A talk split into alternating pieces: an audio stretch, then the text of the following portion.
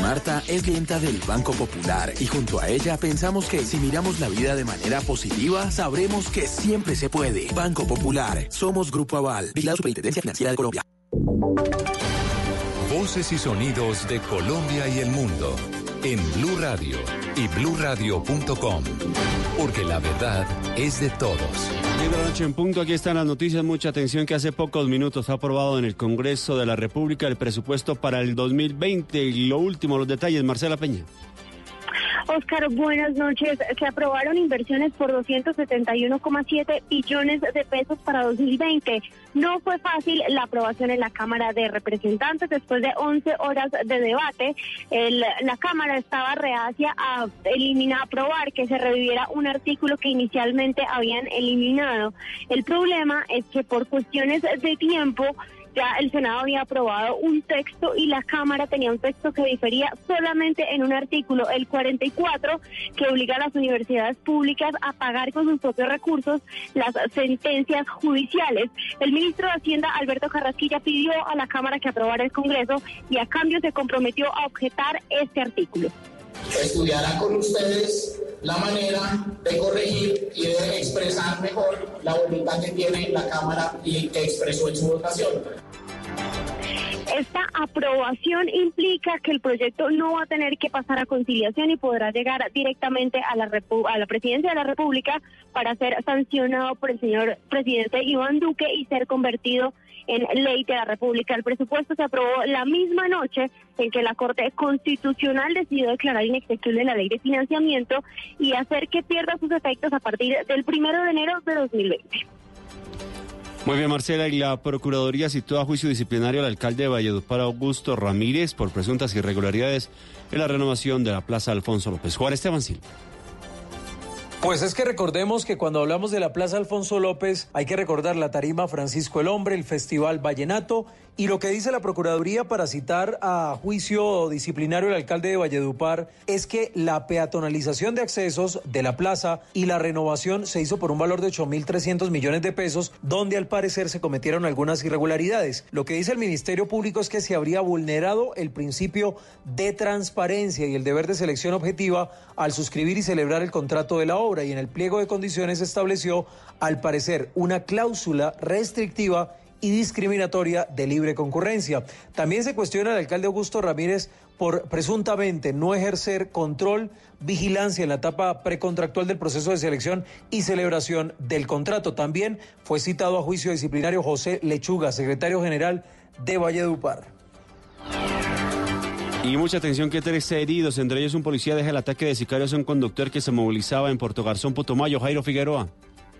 Mira, me encuentro aquí en el Hospital José María Hernández, donde hace pocos minutos llegaron tres ambulancias procedentes del helipuerto. En un helicóptero fueron trasladadas tres personas que estaban heridas. Esto fruto de una situación de orden público que se presentó en el casco urbano de Puerto Guzmán. Según fuentes, según testigos, porque no han hablado las autoridades hasta ahora, es que una pareja pasaba en una motocicleta y dos sujetos dispararon contra estas, mientras que la policía, una patrulla que pasaba por el sector, enfrentó a los delincuentes y en el acto también resultó herido un miembro de la Policía Nacional. Lo cierto es que en este momento hay un policía herido y dos civiles heridos que fueron trasladados hasta el hospital de la capital del departamento del Putumayo. En este momento se desarrolla operaciones en Puerto Guzmán, donde como cosa curiosa se fue la energía mientras ocurrió esta situación de orden público. Información en Mocoa con Jairo Figueroa, Blue Radio. El gobernador de Boyacá instauró una demanda por injuria y calumnia ante la Fiscalía contra el ex senador Rigoberto Barón, Alexandra Borges. Por un chat que circula en redes sociales y la supuesta manipulación de la encuesta que favorecería al candidato a la gobernación Ramiro Barragán, el gobernador de Boyacá, Carlos Amaya, instauró una demanda ante la Fiscalía por injuria y calumnia al ex senador Rigoberto Barón, pues según el mandatario, todo hace parte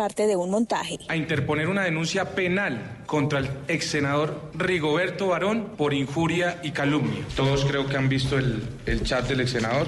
Él dice que publica estas dos imágenes. El supuesto chat, que por supuesto es falsa, y es que se atreven a, a armar un, un montaje terrible y una supuesta encuesta que, que supuestamente eh, el gobernador pagó. El gobernador hace un llamado para que no se presten a estas noticias e informaciones falsas y espera que se haga justicia.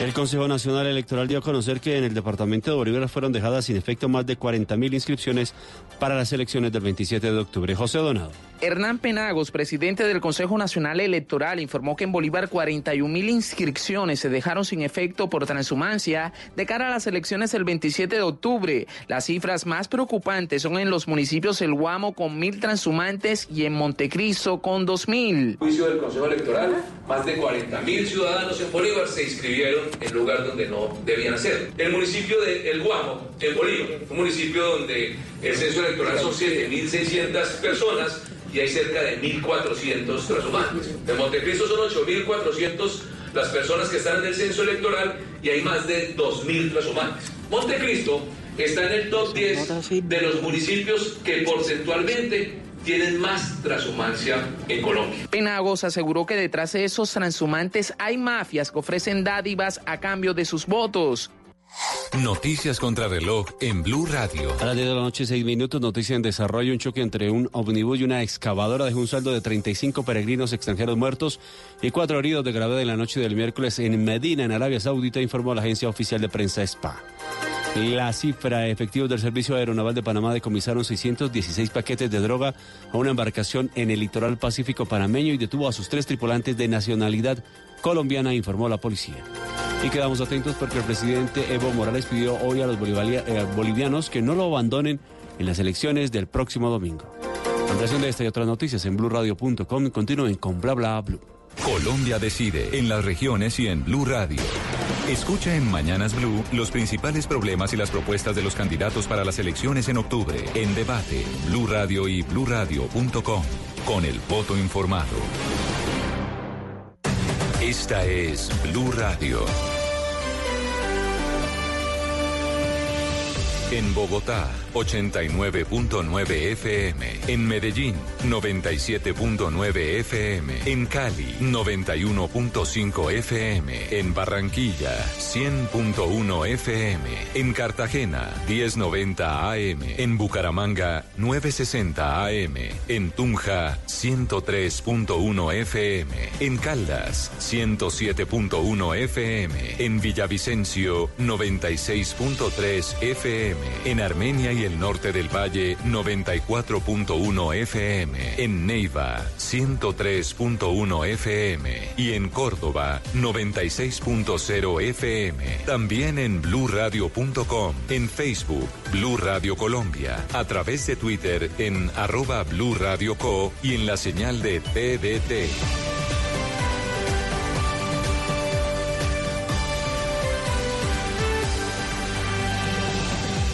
Radio, la nueva alternativa. ¿Qué se requiere para una buena conversación? Un buen tema, un buen ambiente, buenos interlocutores, preguntarles a los que saben y dejar que todos expresen su opinión. Cada noche encontraremos los ingredientes necesarios para las mejores conversaciones en Bla Bla Blue. La manera ideal de terminar el día y comenzar uno nuevo. Aquí comienza Bla Bla Blue. Conversaciones para gente despierta. En vivo, desde el estudio principal de Blue Radio, en Bogotá, Colombia. Aquí está Bla Bla Blue. ¡Hey! Buenas noches. Buenas noches, Colombia. ¿Qué ha habido? ¿Cómo vamos? Bien, bien, bien. Muchas gracias. Bienvenidos. Esto es Bla Bla Blue, conversaciones para gente despierta. Recuerden que vamos siempre de lunes a jueves de 10 de la noche a 1 de la mañana. Este es el primer talk show de la radio. Sí, señor. El primero que se hace, pero va a ser el, último, el último si usted no lo escucha. No, por favor, rote, rote por ahí la idea. Rote, rote, rote, tan sí, señor. Que se vuelva viral esto.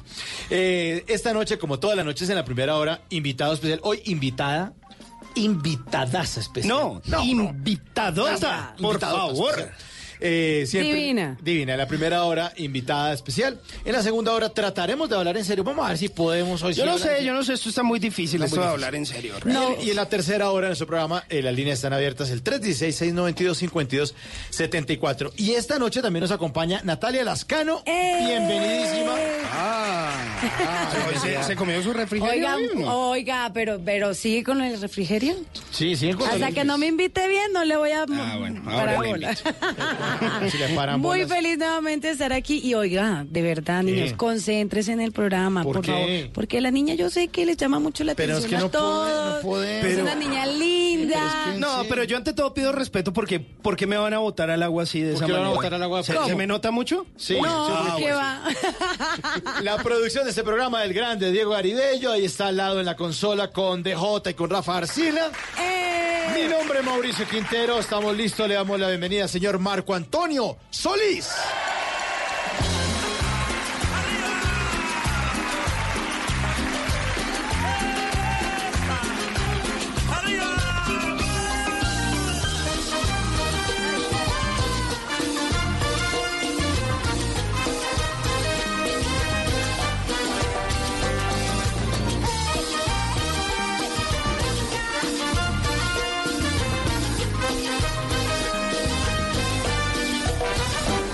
Quiero decirte esta noche sin vacilación que yo no aguanto lo que traigo aquí en mi corazón.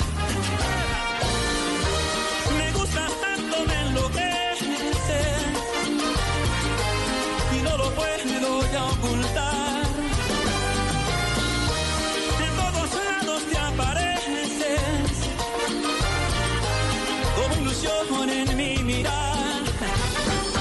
Es un secreto que tan solo quiero compartir con esos ojos que le han dado luz a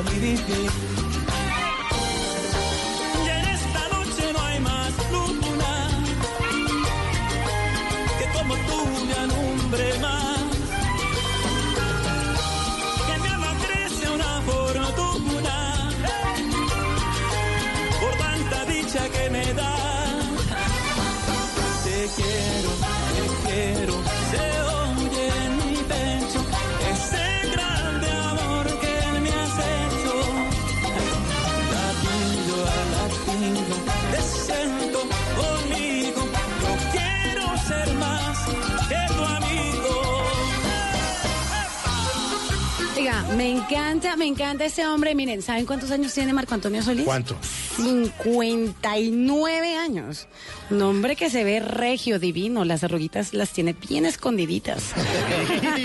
Eso me encanta de un hombre que se cuide tanto. Pero lo mejor y lo que más me encanta es que, ¿saben que Viene el 7 de noviembre Uy, a. Bogotá y se presenta con una ronca espectacular que es la señora Paquita, la del barrio. ¿Ah, sí? Sí, señor. Van a estar en el Movistar Arena.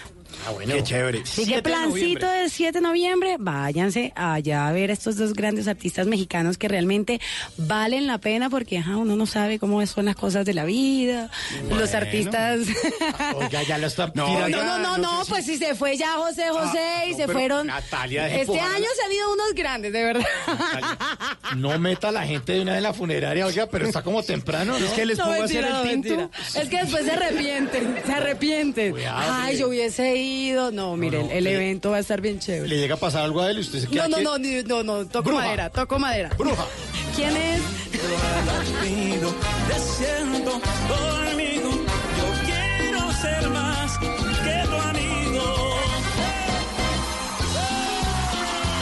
Señor coordinador de piso, ¿ya está lista nuestra invitada? Eso no se pregunta, ella siempre está lista. Más que lista, Mauricio, por favor. La invitada esta noche es una hermosísima actriz colombiana que ha estado en grandes producciones como Nuevo Rico, Nuevo Pobre, La Quiero a Morir, Floricienta, ¿Dónde está Elisa? Rafael Orozco, El ídolo, La Selección, Las Hermanitas Calle, Las Muñecas de la Mafia. Mejor dicho, tiene más éxitos que un CD del binomio de oro. Recibamos con un fuerte aplauso a la bellísima y talentosísima Catherine Escobar. Oiga, Cami, eh, eh, mira Mauricio, ella lo mira y dice, uy, yo hice todo eso. Sí, hizo todo Estaba eso. mirándola como, Es, "What?". es real. Es real, ¿no? Sí, esa soy yo. eh. Bienvenida, Caterina, bla, bla, bla. Muchísimas gracias, gracias por la invitación. Bueno, hablemos entonces, de- primero, po- arranquemos por el principio. No la obra. tanto, por No, favor. Toc, toc, toc, toc. Hablemos de... Toc Toc. Toc, toc, toc, toc. Bueno, es una obra, Toc Toc significa TOC, significa trastornos obsesivos compulsivos. Y la obra trata de seis personajes que tienen muchos TOCs. ¿Ah, Exacto, entonces es una obra, es como una comedia donde cada uno sufre de algo y, y pues estamos visitando a un médico que dicen que es el mejor para manejar y curar estos casos. Un ejemplo de un TOC. Un, Un ejemplo, de el ejemplo eh, rituales de, de limpieza. Las personas que son psicorrígidas, que tienen pánico a las bacterias, a los micro- a los microbios, que todo lo están limpiando, que mm, andan con antibacterial, en- no entran a baños públicos. Bueno, ¿Puedo decir algo? Yo no piso una raya cuando voy caminando. bueno, ese es un toque. Ah. Ese es un toque. ¿En serio? Sí, totalmente. Y es desde niña que empecé, fue con un juego. Y hoy en día voy caminando y veo baldosas y me da cosa pisar la rayita. Bueno, hay un personaje similar en la obra que no puede con las líneas. Esos son tocs. Los tocs de revisar todo el tiempo si cerró la llave del gas, si quedó bien cerrada la puerta antes de salir de la casa. Bueno, son una cantidad de cosas que no es así tan suavecitas, digamos, como a veces uno lo puede tener, sino que ya se vuelve como un trastorno, un, algo obsesivo y una persona no puede salir de la casa sencillamente porque no está tranquila. Esa es como la película Mejor Imposible. Mejor Imposible. Sí, la película de Jack El- Nicholson, donde él no puede pisar raya. Súper Bueno. Sí, algo Algo- así. Él camina y, y no puede pisar raya. obsesivo compulsivo, Bueno, totalmente. Y, y también se va a lavar las manos y utiliza un jabón y cuando ya lo utiliza, o sea, nuevo, Lo bota. ya lo bota porque ya lo usó. Ok. Pero mira. no, no, no le sigue sirviendo, sino ese lo tira a la basura. Increíble. Y cuando se va a volver a lavar las manos, destapa otro jabón nuevo por- porque necesita un jabón nuevo. De hecho, creo que por esa película fue ganador Oscar también de un Oscar. Sí. El personaje, sí, señor. Bueno, entonces aquí habla de esto, ¿no? De los trastornos obsesivos eh, compulsivos. El TOC. El TOC. Y se están presentando en casa ahí. En este momento estamos en temporada en el Teatro Arlequín, que se encuentra dentro de Casa E, todos los viernes y sábados a las 8 de la noche. Viernes y sábados a las 8 de la noche. ¿Y hasta cuándo dura esta temporada? Hasta el momento, bueno, nos alargaron. ya. Ah, o sea, que les. Vamos, vamos hasta el 14 de diciembre, que es la fecha Ah, que tenemos. no. O sea que hay tiempo para que vayan, pero no lo dejen para última hora, por favor. Eh, Pero, pero además debe ser una cosa graciosísima porque uno tiene como sus neuras o como sus tocs. Entonces, por ejemplo, la mía es como, yo no puedo tener notificaciones ahí pendientes en el celular. Yo tengo que estar viendo todo. No, eso es ser sapo, pendientes. O sea, eh, Eso es, es una adicción al celular. Sí, más bien. Bueno, entonces... pero, pero además, Eh, claro. Ese es un toque que ya se está generando casi para todo el mundo. Claro, que pero- todo el mundo ya está con el teléfono. Pero es que hay gente que tiene como 70 correos sin leer. Yo no puedo. Uy, no, pues que hay gente sí que no, lee nunca o sea, nada. Eso, es, eso es rarísimo. Pero claro, a lo que iba es, si para uno es raro y para la gente de- terminan siendo como sus talks como extraños, imagínese seis personas conviven en un mismo lugar y cada uno con, con sus rayas frecuentes. Y son reales. Uno, digamos, bueno, esto es una comedia y obviamente es teatro, es otra cosa, pero es un tema real. Es un tema real donde de verdad mucha gente sufre. Sufre teniendo esta clase de enfermedades con esos TOCs que realmente nunca tienen una vida tranquila. ¿Sabes qué me, me, me causa impresión? Porque si es real, yo tengo una sobrina de cinco años que desde los dos años derramaba un grano de arroz sobre su mesa de plástico, de, de estas, de estas marcas famosas de plástico para niños. Ajá. Y desde los dos años cogía un trapito y limpiaba con jabón primero y luego limpiaba con un trapito para secar. Entonces se volvió como una rutina para ella, pero hoy en día es así, ya, como tú lo dices. Tal cual. Hoy en día ve algo sucio y empieza a limpiar, pero es con una obsesión, Obsesión. de que quede limpio. Los niños cuando empiezan a repetir todo, hay veces uno cree que es normal, pero Tal eso no es normal. Y eso también es una enfermedad, que es un nombre que se llama palilalia y ecolalia. Y también son TOCs que generan los niños y ese TOC se presenta más en los niños. Y si no se trabaja en eso, si no se mira que un trabajo lenguaje, un lenguaje, tienen que empezar a mirar el tema del lenguaje Sí. y todo lo, lo tratan de curar con el tema de juegos, pero si no, si uno como papá no se da cuenta y pasa por encima de eso con los años, ya eso se puede convertir en un tema muy, muy, muy grave para el niño. Y uno con esta hora de TOC, ¿aprende eso con TOC TOC? Pues ahí como- encuentra, ahí uno encuentra, digamos, tú puedes decir, uy, yo me parezco a este personaje. yo creo que esto soy yo. Algo así. ¿Y usted cuál es? Bueno. O sea, no, Catherine. Catherine en la vida real. Yo. Mucho gusto, Ay, Caterina Escobar. Mucho gusto, Caterina Escobar, sí. Eh, yo eh, en la vida real tengo una- algo que siempre que voy a salir de la casa, no sé por qué, tengo que ir a revisar que las perillitas del- de, la, De- del- de la estufa están cerradas. Siempre. Todo el tiempo. No, no todo el tiempo, pero si sé que no queda nadie en la casa, tengo que y voy a salir y me queda esa duda y me devuelvo y reviso si que están bien Uy, pero- cerradas. ¿Hasta dónde has llegado para devolverse a mirar si las No, no he llegado hasta la puerta, no. No, no, no he sido tan extremo hasta el momento, no sé, más adelante. Pero- eso, con- dicen que con los años. No, pero es mejor prevenir, es mejor prevenir. Claro, claro. Además que a veces uno queda con una sensación, es como cuando uno no queda, cierra el carro y uno no sabe si le puso seguro en un parqueadero, en algo, y uno va caminando. Yo sí le puse seguro al carro. Claro, pero que usted se puede devolver y, y el computador, ay, es que no le puse. Claro, además. Ima- Imagínese usted en cine o allá viendo Tok Tok y usted, ¿será que se apague la estufa? A mí me ha pasado con el arroz, lo admito. ¿Sí? ¿Qué? Dejé el arroz prendido una vez y de ahí para allá, trauma Ah, total. Claro, trauma total. Total. Se quemó la olla, se quemó toda la casa. Como decimos en mi tierra, el cucayo quedó bacano. Esta noche estamos con Caterina Escobar aquí en Bla Bla Blue.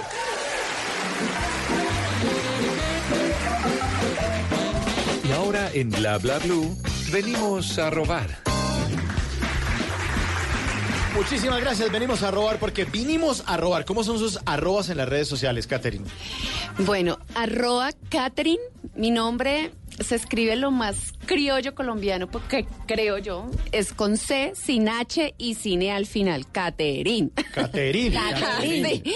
Escrito así en registro, o sea, O sea, me- no es Catherine. no, no, no, Catherine. no, Catherine. no, Caterina Escobar. Caterina Escobar, Entonces, arroba Caterina Escobar, actriz. Bien, perfecto. Así. Bueno, venimos a robar porque venimos a robar. Oigan esto, arroba Oscar Ulloa en su cuenta de Instagram pone un diálogo entre el paciente y su médico, ¿no? Entonces dice, ¿qué tengo, doctor? Dice, tiene un cuerpo, un cuerpo extraño. Dice, doctor, tratémonos con respeto. Usted no es, usted no es ningún Adonis. Está buenísimo. Arroba un boliqueso. No, ¿Arroba pues qué? llama arroba un boliqueso, pero qué culpa No, pero esas cuentas. Se llama así, búsquelo. Arroba un boliqueso puso en Twitter, di- dice eso, ¿no? Dice, A ver. Dice que, ¿por qué subís tantas fotos tuyas a Instagram?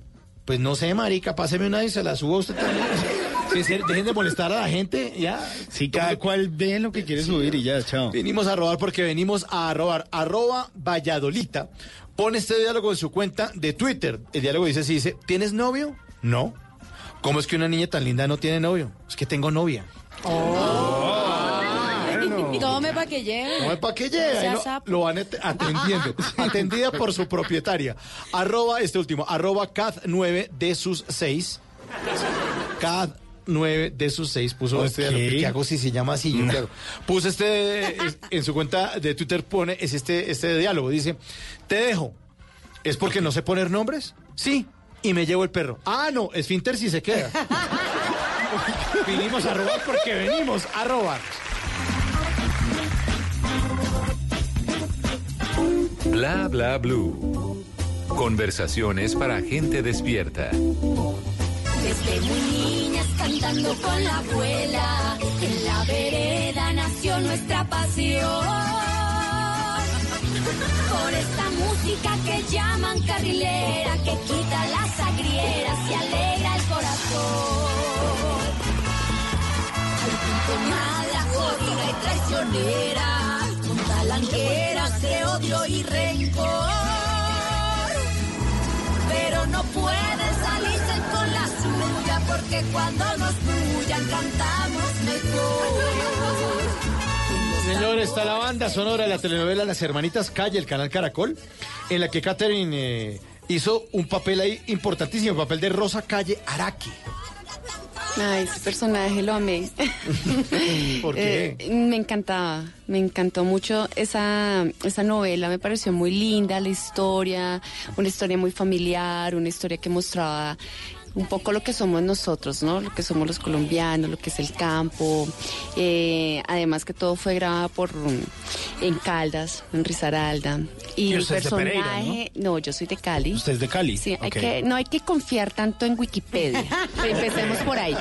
Bueno, toma. Y ¿qué te iba a decir? Y, y es un personaje que, que lo amé por por su carácter, porque era un personaje que era una mujer de campo, echada para adelante, era cafetera, empezó recolectora y, y una familia muy unida, muy paisa, entonces todos unidos tratando de salir adelante y ella tenía un temple fuerte, entonces eso me encantaba, que eso era como una representación de la mujer colombiana que es berraca, echada para adelante, que, que no se deja y pues el personaje logra muchas cosas y evoluciona mucho en ese sentido. Y además es la historia también del país. El país es rural. O sea, el país viene del campo. Totalmente. O sea, las ciudades no rural. las inventamos por ahí en los años 70, pero el país es rural y sigue Muy- siendo. Y sí, y es muy bello mostrar toda esa parte también. Claro. Y eso tuvo Hermanitas Calles, yo creo que también por eso fue una novela que gustó tanto y que mucha gente, muchas abuelitas le fascinaban. A mí me decían, ay, Rosita, o los personajes, también la música, claro, porque es un tema que es una novela muy, muy, muy blanca, que gusta, que, que, y además los paisajes. Fue muy bonita. fue ¿Qué muy recuerdo bonita. te dejó la novela en sí? Positivo. Todo. eh, que tú digas, me pasó esto grabando y me quedó en esta novela grabado por vida. No, yo creo que a mí me quedó feo. Una, estábamos en Salento, nos fuimos a, a conocer Salento porque yo no conocía Salento y como recorrer. Y, y yo entramos, eh, fuimos varios sectores, entonces entramos como a un sitio de artesanías y, y una señora por allá pegó un grito, nosotros nos soltamos, pues obviamente, ¿qué pasó?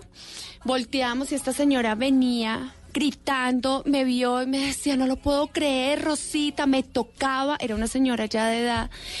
Yo quedé pasmada, yo no me imaginé pues esa reacción. Y la lágrima. Sí, la verdad fue, fue muy emotivo y esas son cosas que uno dice definitivamente gracias y agradece del trabajo que uno hace. Y fue muy linda, esa fue una experiencia muy bonita que me quedó de, de Hermanitas Calle. En los amores tenemos altibajos, unos vergajos que nos hacen sufrir. Importa, esta vida es muy corta, pa' echarse a morir. A mucho honor somos estrellas populares, somos Nelly Fabiola, las hermanitas Ay, sí, las hermanitas calle esta noche con Katherine Escobar aquí en Bla Bla Blue. Y mire, Natalia tiene una grabadora. Sí, chuc chuc, ahí está. Oiga, es que, oiga, oiga la grabadora. Ella, ella les picha los botones. Tome. Y ahí. mete, y mete el cassette le da la vuelta. Ya. ¿Y por qué? ¿Y por qué? Porque queremos hoy que nos dé un play nuestra querida invitada, Catherine Escobar. ¿A qué le volvería a dar play en su vida? ¿A qué? O retroceder el tiempo, o retroceder nuestra grabadora. Ay, no sé. Uy, que aquí me puedo quedar pensando toda la noche. la verdad, no sé, no sé. ¿Algún personaje que hayas querido cambiar o cambiarle? ¿Algún no personaje? sé. Yo creo que le daría play y volvería a repetir esa serie, esa Eh, novela. Sí, las hermanitas. Sí, sí, sí, es de, de, por ese lado, sí. Porque, porque digamos, falta hacer un poco más de ese estilo de novelas acá, donde mostremos un poco más nuestros orígenes o lo- la tierra, donde mostremos lo que somos un poco. Y eso mostraba eso, que eso logró Café con aroma de mujer. Sí, señora. Claro, total. Y después de tantos años Total. vuelve esta novela que es, vuelve y Del toca campo. todo el, el tema del campo y del café y de los recolectores y de todo lo que les toca a ellos. Entonces es, es, una, es un tema muy lindo. Yo creo que volvería ahí. Te retrocedemos y le volvemos a dar play a las. Devolvamos. bueno, Gate, y pregunta en, en esta grabadora, ¿a qué le gustaría darle pausa? Que usted diga, ah, ah, ponga pausa ahí. Y yo en este momento de mi vida, mis hijos, ya no quiero que me sigan creciendo más, que se me queden así. ahí, ¿En serio? ahí, en, en este momento en la edad que están, que se me queden ahí congeladitos un rato. ¿Cuántos años tiene? 9 y 14. Entonces que se me queden ahí un rato. Quietos. Oh my God. Ay, 9 y sí, 14 por años, favor. Catherine. Dios Sí. mío. Y el de 14 ya está empezando a salir. Es una niña, la de 14, La de o sea, 14. la- es niña y el niño es el de 9 años. Bueno, Pero además usted comparte un montón con ellos. y Yo mantengo con ellos, entonces sociales. por eso no quiero que... por eso quiero tenerlos ahí congeladitos más, más tiempo. Más Para que no tiempo se para- vaya tan rapidito. Sí, yo... Tranquila, yo, no te sé. entiendo, yo te entiendo. Uno- yo escucho a algunas mamás que dicen, ay, no, que crezcan rápido. Yo, ay, no, pero qué afán. Crecen rápido y se les va de la casa. No, no, no. ¿Para qué? Cuando empiezan a crecer uno dice, ay, sí, que Sí. crezcan para salir ya con ellos. Pero ya plan". ahorita en, este, en esta edad que están, están perfectos. O sea, como que nos, cada etapa no se la disfruta de una manera diferente, pero en esta es como pues ya están más independientes, más grandes, entonces yo creo que ya la unión es totalmente diferente. Kate, y por último, ¿qué le falta por grabar? ¿Qué te falta por darle rec? Uy, yo creo, nunca he hecho de mala. ¿No? Eh, nunca me, que- no me quería poner de mala. Porque tiene una cara muy No, buena. Me han puesto de pícara de esto. En las primeras temporadas de La Muñequita de la Mafia era tremenda de todo, pero nunca he sido mala.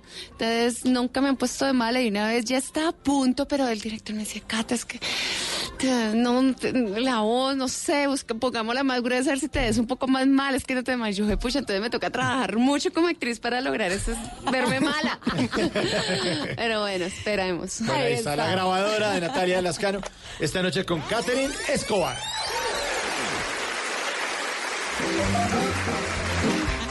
Lo que algún día fue noticia, hoy es historia. En Bla Bla Blue, antes de que se acabe el día. thank you.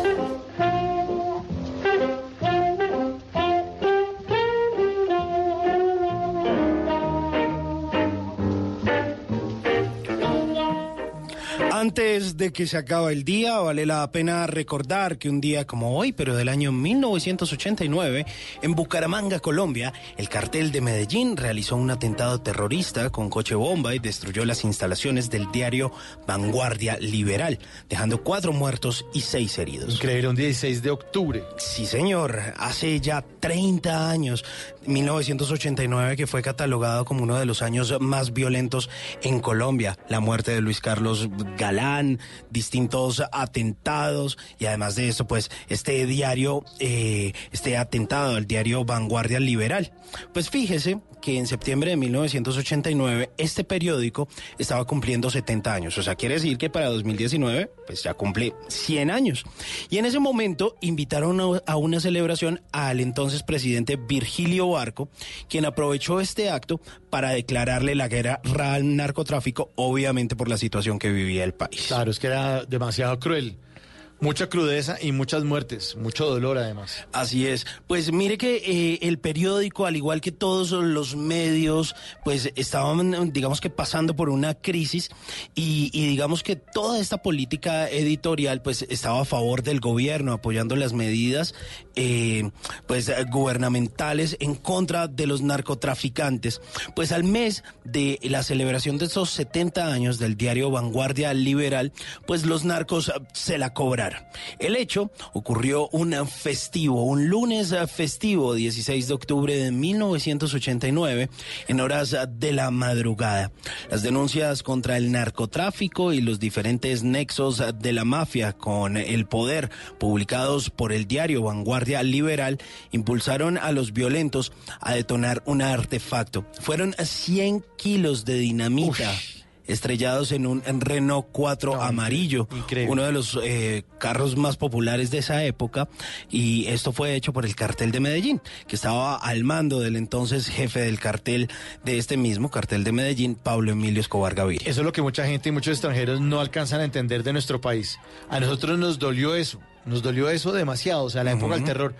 No es divertido ver imágenes de Pablo Escobar en camisetas, ni en botones, ni que hagan merchandising con eso, porque en serio produjo demasiado dolor y todavía hay muchas heridas que por el tiempo no pasa, sanado. pero todavía no alcanzan a sanar. Es verdad. Por eso, antes de que se acabe el día, mire a ver si usted sigue comprando la camisetica de Pablo Escobar, la gorrita de Pablo Escobar, que le parece tan graciosa aquí en Colombia o en Barcelona, o le sigue rindiendo tributo a esa narcomafia, yendo allá a Guatapé a comprar cositas y creyéndose el malo de la familia, admirando a personajes nefastos como Pablo Escobar, que quién sabe cuántos muertos tenga encima. Así que mira a ver si reflexiona y cambia de mentalidad.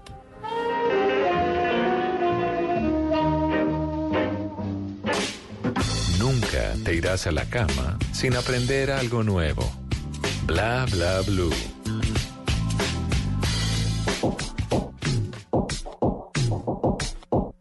Me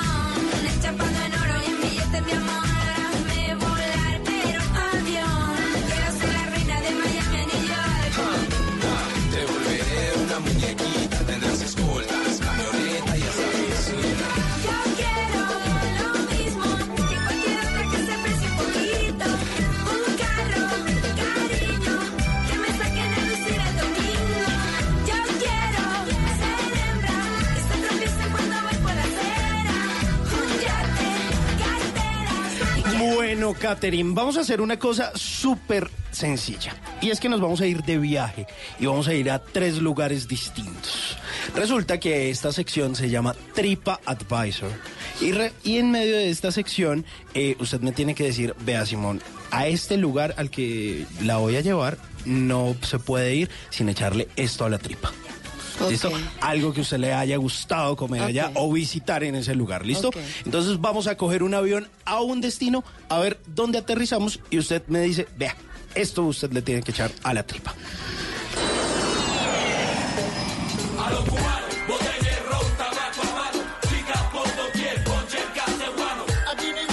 Y llegamos a Cuba. ¿Y en Cuba qué hay que echarle a la tripa, Caterina? Mira, en Cuba, en Varadero, uno tiene que ir a comer donde comen los buceteros, donde come la gente de verdad de allá, no el turista, donde venden un almuerzo de dos cup, que son dos dólares, Ajá. Y es la comida más típica de allá. Es como ir acá a un restaurante a comerse un sudadito de pollo. Allá el frijolito, carioca, el arrocito con su buena presa, pero eso, pero es la manera como lo sirven y el sabor del sitio. Ah, Entonces hay un sitio, y es creo que es el único sitio que hay en Varadero, donde va a comer todos los que manejan taxis, el transporte, todos hay de dos dólares. Es buenísimo, es lo más típico y el sabor de ahí de la señora, eh, o sea, no es una comida para turistas. No, o sea, no son los restaurantes finos, caros de turistas, no, ese. Pero esos son los buenos. Ay, no, pero a mí me encanta porque ahí sí- eso me hace sentir más con el sazón y el sazón de la gente de allá. Claro, eso es una delicia. Así es que, Sí. así es que toca. O sea, Así. aguanta irse un Es viaje. como si fuera un corrientazo.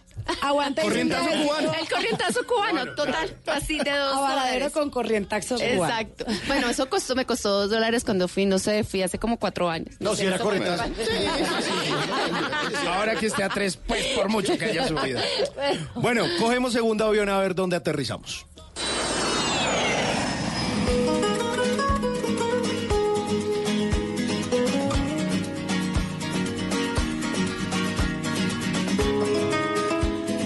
Bueno, llegamos a España. Y en España, Olé. ¿qué hay que echarle a la tripa y qué hay que visitar?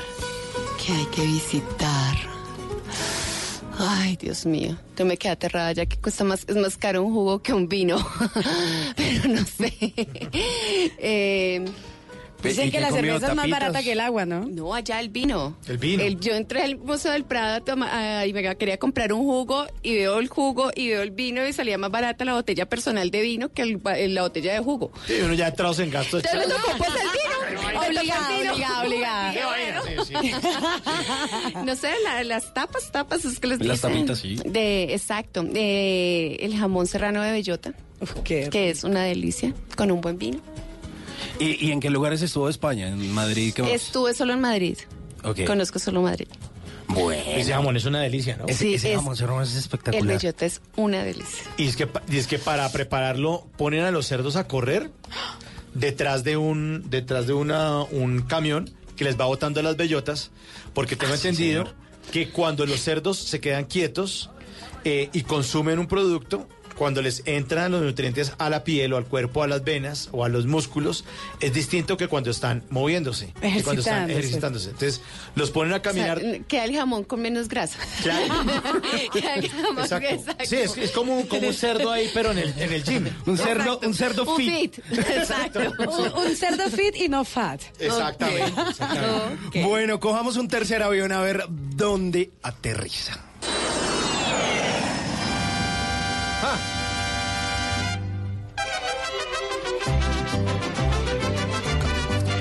Y llegamos a México lindo y querido. Y en México que hay que visitar y que hay que echarle a la tripa, Caterina. Ay, en México todo. ¿eh?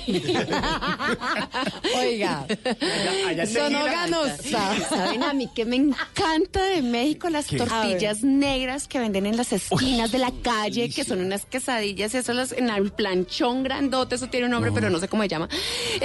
y eso ponen en esas pero la tortilla negra. Ajá. Pues que queda- termina como siendo ver- viéndose verde, pero es negra. Sí, es que, tiene un sabor a maíz negro. especial. Exacto, con es unas quesadillas. Mira, yo me he sentado ahí, me he comido, no sé, cuatro o cinco. Me encantan. Esas era una orden de tacos. Además que son súper baratas. y, y- y eso con queso Oaxaca. y con queso Uf, Oaxaca. No, es lo Es máximo. muy rico. Y, y para visitar allá. Para visitar, no, pues de todas las pirámides. No, pues ni que yo no soy tan experta, yo conozco, pero pues tampoco tengo los Pero yo nombres no así. acuerdo mucho. Pero pues para ponerme nombre por nombre, nombre sí, sí conozco el DF, ir a las pirámides, obviamente. Tuve una experiencia de las pirámides en globo, de subir en Oh, globo y ver las pirámides. Ay, Pero viene a no. humillar tampoco, porque no. Sí, Pero entonces, ¿para qué preguntan? Uno que a entonces, Entonces, ¿para qué? Entonces no preguntan. Uno que a duras penas monta en el globito del centro de atracciones Sí. por ahí. Bueno, estuvieron chéveres esas recomendaciones de ese TripAdvisor con Catherine Escobar.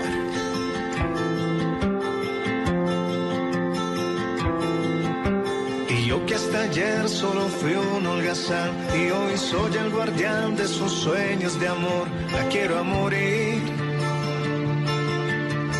Podéis destrozar todo aquello que veis porque ella de un soplo lo vuelve a crear como si nada, como si nada. La quiero a morir. Ella borra las horas de cada reloj y me enseña a pintar transparente el dolor. La quiero a morir en la voz de David Castro. Ahí está, eh, este es tema musical de la telenovela Caracol, La quiero a morir. Es que usted ha hecho varias producciones ahorita que estábamos recordando y hacía cara de que no. Que la quiera morir, la grabamos en el 2008. Sí, 2008. Usted es el papel Imagínese, 11 de... Caterine Belarcázar. Ahí sí era Catherine. Ahí sí era Caterine. Caterine Belarcázar. Caterine Belarcázar porque era de Calcedonia. Era un personaje. Entonces, Caterine Belarcázar. Ahí. ¿Y ese también era bueno? ¿Niña buena? Sí, era una mecánica. Ah, era un bueno. personaje, una mecánica súper chévere también, con carácter así, toda mal geniada, que no se deja, y pues trabajaba en un taller con puros hombres, obviamente le tocaba sacar carácter de cruceta. Donde no fue, donde no tuviera para, para defenderse. La quiero a morir. Y me atrapa en un lazo que no aprieta jamás, como un hilo de seda que no puedo soltar, no quiero soltar. no Bueno. Catherine, muchas gracias por habernos acompañado esta noche aquí en Bla Bla Blue. Ah, muchísimas gracias a ustedes. Qué buena invitación, gracias. Y le recordamos a todos nuestros oyentes entonces la obra Top Que no se pierdan Toc Toc en el Teatro Arlequín en Casa E. Todos los viernes y sábados a las 8 de la noche estaremos hasta el 14 de diciembre, pero no lo dejen para lo último, por favor, que después no la ven. Sí. Para nuestros oyentes que... Como decía ella ahora, uno nunca sabe qué pueda pasar, entonces no lo dejen para lo último. Compre ahora. No puede pasar de que ya se acabe la función, la temporada, no sé, cualquier cosa puede Pero para nuestros oyentes que nos escuchan en todo el país, si van a estar en diciembre, entonces no se pierdan Toc Toc. Y en octubre y en Y en noviembre. octubre y noviembre. Sí, en los puentes. Bueno, mucha gente también estará ahí pendiente. Entonces, Toc Toc con Catherine Escobar. Muchas gracias por habernos acompañado esta noche aquí en Bla Bla Blue. Bueno, muchísimas gracias, gracias, chao a todos. Chao. Gracias. Catherine Escobar en Bla Bla Blue. Podéis destrozar todo aquello que veis, porque ella de un soplo lo vuelve a crear, como si nada, como si nada, la quiero a morir. Bla bla blue. Conversaciones para gente despierta.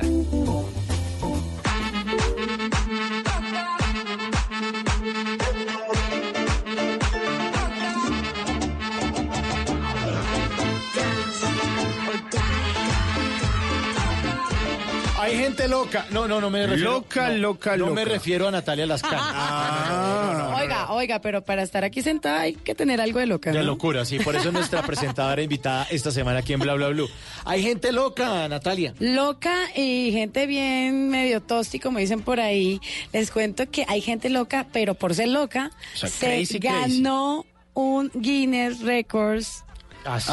Este personaje ¿Quién? ¿Cómo que así? yo sé que más de un oyente que está ahí sentado escuchando bla bla bla hasta ahora va a decir no puede ser. Pues les cuento que el líder de Muse, la banda de Muse, Ah, The Muse que han Sí, estado por acá en Matt Bogotá varias Bellamy. veces. Sí, ¿Que, sí, que sí. tocan de Muse o qué? Matt- ¿Es como medio alternativo o qué? The Muse es como una música así como alternativa, como medio indie. Por aquí ya han pasado en dos ocasiones. Es una banda británica, espectacular. Pues les cuento que es conocido Matt Bellani por su, su energética presentación, sus energéticas presentaciones, pero se desempeñó sobre todo en el escenario, quien lo convirtió en el poseedor de Guinness Records, en el mayor número de guitarras rotas durante una gira. Ay, no, pero qué belleza. Ah, no, Póngale cuántas guitarras partió en una gira. A ver, póngale, Simón. A ver, Simón. Entonces, si la gira aproximadamente son por 10 Bajo países. uno, sube el Sí. siete, Entonces, bajo eso, el 4. eh, póngale que mm, aprox unas 23 guitarras. Nada, cortado, ni se acerca. ¿No? Mao. Eh, gira, es que va- subo el 7, bajo el 8. Este bajo tiene 6 Ajá. cuerdas. Este tiene Súmele la, la batería. Tengo un 4. Tiene un 4 y un tiple. Un tiple. El tiple que no se le olvide. que rompió 38 guitarras. Nada, cero, corchados ¿No? los dos, no pasaron la clase. Les cuento que fue en el 2012 cuando el cantante y compositor e instrumentista entró al libro Guinness Records por haber destrozado 140 guitarras no. durante la gira Absolution Tour 2004, en donde se presentaron su tercer álbum de estudio y cuyo sencillo fue Times is Running Out. Oiga, pero. ¿Qué tal? No, 140, por eso digo, la locura paga. el colmo. ¿Qué tal Pues uno- tendrá mucha, dirían Sí, por pues, ahí. tendrá mucha para romper todo. Pero, pero, pero eso es como si uno aquí en radio empezara a romper micrófono y audífono. Ah, pero podemos hacer un récord. No, no, no, no, calma. Venga, no, no, no. pero yo creo saber por qué. Creo que fue porque durante esa gira se filmó un DVD en donde muestran gran parte de la presentación del festival Glamstorebury. En ese festival empezaron a grabar y me imagino que en sus tomas de locura tenga. Ah, pero era posando para la cámara. Me imagino. Ah, Ah, claro. O sea, corte, toma uno, partió, no, no salió, otra. Es que, es que, es que ese festival de Glastonbury es importantísimo porque es uno de los eh, conceptos más importantes en cuanto a festivales de música independiente se refiere. Este año, eh, 2019, hubo, digamos que una sección para todos los sonidos latinoamericanos, tanto así que se llevó cumbia, se llevó salsa, Imagínate. se llevaron eh, sonidos muy colombianos mezclados un poco con géneros eh, como, como electrónicos, de hecho como que hubo una sección así importantísima Y donde de también Muse, estuvo obviamente. Ácido Pantera. Este año no estuvo Muse, pero sí estuvieron otras bandas. De hecho han estado invitados especiales como eh, Bomba Estéreo, alguna Sí. vez estuvo presentándose allá en Glastonbury, e incluso Kenny West, que terminó siendo uno de esos invitados especiales o de esos headliners en años anteriores, y todo el mundo decía como un personaje como Kenny West va a estar aquí en en Glastonbury, pues sí, allá estuvo, a pesar de que no es como tan rockero, pero sí termina siendo una influencia total, que eso finalmente es lo que les gusta eh, tener, ¿no? Hoy en día, digamos que los festivales son muy eh, importantes y este año, en 2019, el festival se hizo entre el 26 de junio y el primero de julio. Mire, tuvo, me, me- me puedo extender, les puedo contar qué invitados estuvieron este año. Hable porque yo sé que ahí hay harta gente. Mire, loca. en el 2013 estuvieron los Rolling Stones. Ah, no o sea, o sea, eso como para que vea que la cosa estuvo bien Ajá. interesante. Pero además de eso, en el 2014 el festival tuvo unos invitados especialísimos. Mire, estuvo Arcade Fire, que estuvieron eh, aquí en Colombia Sí, en el año poquito. 2017. Ujú. Estuvo Metallica, estuvo Kasabian, estuvo Jack White de los White Stripes, estuvo eh, también Lana del Rey, estuvo Disclosure, que estuvieron eh, presentándose por acá en el Festival Stereo Picnic durante este 2019. En el, les estoy diciendo para que vean la calidad de los artistas que van a este festival. Y aquí también en Colombia también nos hemos Ah, tenido. para que vea. Pues mire, de hecho, pues la semana pasada se hizo el anuncio de lo que va a ser el Festival Stereo Picnic en el 2020 y ¿Ya? el cartel va a estar Bravo. bueno, buenísimo, buenísimo. Todo lo que anunció la gente de Páramo, increíble en este festival que se va a llevar a cabo el, en el 2020. Pero mire, en ese 2015 estuvo Kanye West, estuvo Pharrell Williams, pero en el 2019, así como les dije, hubo varias agrupaciones colombianas. Dentro de esas ha sido Pantera, que estuvo compartiendo escenario con Adele, Coldplay, Beck y bueno, otras grandes agrupaciones. Pues con la cantidad de movimiento, pues que siga rompiendo guitarras el señor.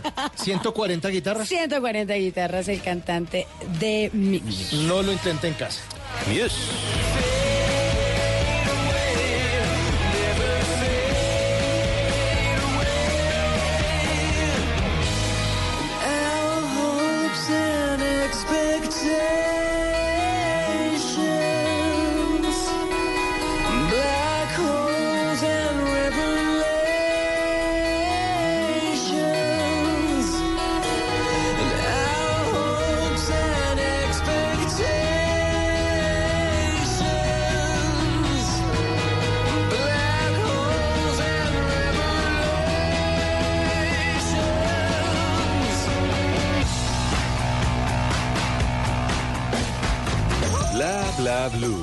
Porque en la noche la única que no se cansa es la lengua. Se puso la minifalda, la que tanto le gustaba, la que ya no se ponía, porque no la dejaba. Se cansó de las promesas, de esperar que un día cambiara.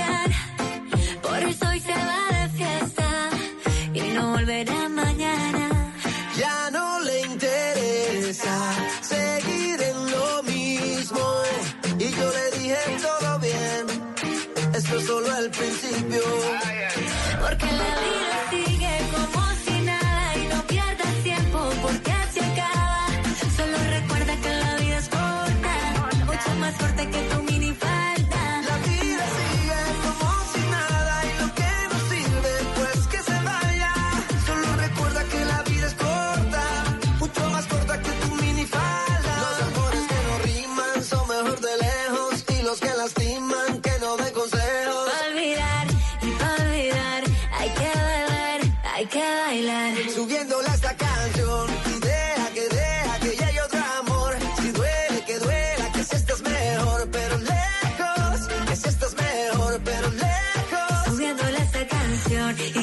Que deja que llegue otro amor. Si duele, que duela, que así estás mejor, pero lejos. Tú así estás mejor, pero lejos. Que la vida sigue como si nada y no Como si nada le miramos la minifalda a Gracie o no. Oiga, no, ¿cómo se le ocurre que va a decir Don Mike? Sí, qué pena con él, qué pena con ese señor. Pues mire, Gracie sí debe andar muy feliz con minifalda, sin minifalda, con pantalón, como quiera. No sé cómo se va a ir vestida, seguramente se va a ir vestida con un eh, atuendo muy especial, muy bella como es ella a la entrega de los premios Latin Grammy que se va a llevar a cabo el próximo 14 de noviembre en la ciudad de, Las Vegas, donde ella está nominada como mejor nueva artista. Ahí también comparte nominaciones con una artista chilena que se llama Cami, pero además de eso, pues ah, también hay varios artistas colombianos que están no- nominados esta vez a estos Latin Grammy que como les dije pues tienen lugar el próximo 14 de noviembre. Póngale cuidado, de esos nominados como mejor nuevo artista también hay una colombiana que nosotros eh, tuvimos la oportunidad de charlar con ella aquí en Bla Bla Blue, que es Elsa y el Mar, que nos contó su historia de cómo estuvo eh, su vida en los Estados Unidos, cómo se sorprendió al estar trabajando y además de eso estudiando en Berkeley, que es donde estudian los mejores músicos del mundo y nos habló acerca de ese nuevo trabajo. Pero también hay otra agrupación colombiana que se merece todo el reconocimiento y es la Burning Caravan, que tienen como un poquito como de funk, de unos sonidos ahí como medio raros que han estado presentándose en varios ah, festivales y que bueno, seguramente pues alguna vez los invitaremos por acá en Bla Bla Blue. Así que pendientes de Gracie, porque puede ser la sorpresa como mejor nueva artista en los Latin Grammy, con minifalda o sin minifalda. que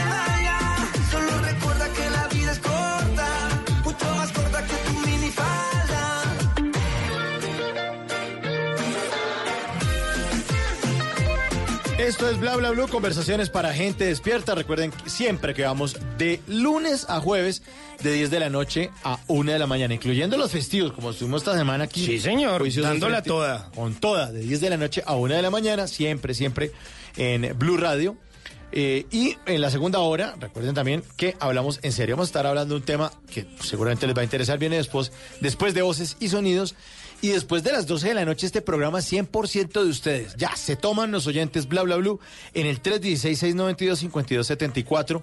La línea de Bla Bla Blue para que escriban lo que quieran, mensajitos de texto, mensajitos de voz, o simplemente llamen a contarnos qué están haciendo, trasnochando con nosotros, a qué se dedican. Háblenos de usted. Aquí en Bla Bla hablamos de todo y hablamos todos. Voces y sonidos y ya volvemos.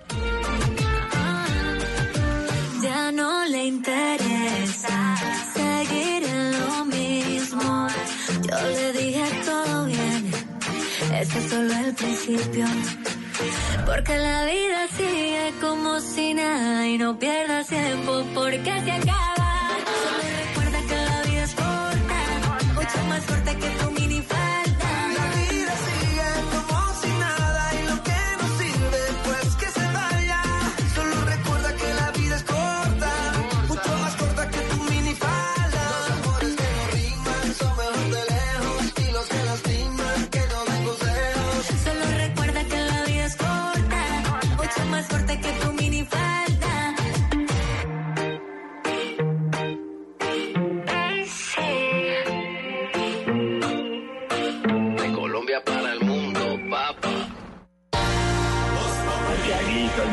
acuerdo cuando estudiamos a presentaciones. Sí.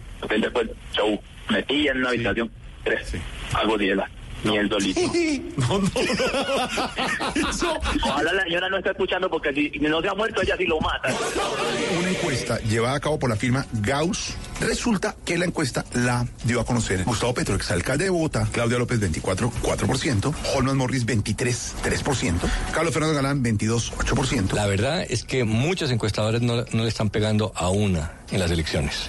No todas las encuestas son iguales. Blue Radio, por ejemplo, tiene la encuestadora, que puede decir que fue la que más se acercó en la elección presidencial. la presidencial, sí, señor. Y en la elección de la alcaldía anterior. Hace eh, cuatro años la mayoría de las encuestas se descacharon por mucho. Tenemos la dieta Aida Merlano. Buena pechuga, buen pernil y un moradito en la rabadilla. Si son deportes. son deportes. ¿Cuál es el objetivo? No sé la pregunta para, para Queiroz. Están en Blue Radio. Queiroz lo contrataron para ir a Qatar 2022. Ah, eso. Ese es el objetivo. Pero lo que me preocupa es que hace cinco jornadas Colombia no gana. En un amistoso a nadie le gusta que lo goleen, pero lo más importante es que saque conclusiones el técnico. Blog Deportivo. De lunes a viernes a las 2 de la tarde. Si son deportes, están en Blue Radio y bluradio.com. La nueva alternativa. Ricarina, Ricarina, Ricarina, es la harina que me fascina. Rica harina, rica harina, rica harina, es la harina para todos De las mejores cosechas del más puro trigo importado, traemos a su mesa Rica Harina, la harina fortificada con vitaminas B1, B2, hierro, niacina, ácido fólico y todos los nutrientes que hacen las delicias de sus platos preferidos. Trabajamos pensando en usted. El mundo está en tu mano. Escúchalo. Noticias de Colombia y el mundo a partir de este momento. Léelo, entiéndelo, pero también opina. Con respecto a la pregunta del día. Comenta. Yo pienso que ese código. Critica. Y sí, pienso que. Felicita. Vean que el pueblo lo está En respaldando. el fanpage de Blue Radio en Facebook tienes el mundo y un espacio para que compartas lo que sientes. Búscanos como Blue Radio en Facebook. Tú tienes mucho que decirle al mundo, porque en Blue Radio respetamos las diferencias. Blue Radio, la nueva alternativa. Esta es Blue Radio. En Bogotá, 89.9 FM. En Medellín, 97.9 FM. En Cali, 91.5 FM. En Barranquilla, 100.1 FM. En Cartagena, 1090 AM. En Bucaramanga, 960 AM. En Tunja, 103.1 FM. En Caldas, 107.1 FM. En Villavicencio, 96.3 FM. En Armenia y el norte del Valle, 94.1 FM. En Neiva, 103.1 FM. Y en Córdoba, 96.0 FM. También en bluradio.com. En Facebook, Blue Radio Colombia. A través de Twitter en arroba Blue. Y en la señal de TDT.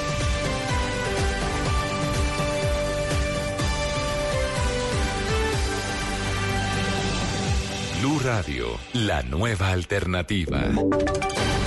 Voces y sonidos de Colombia y el mundo en Blue Radio y bluradio.com, porque la verdad es de todos.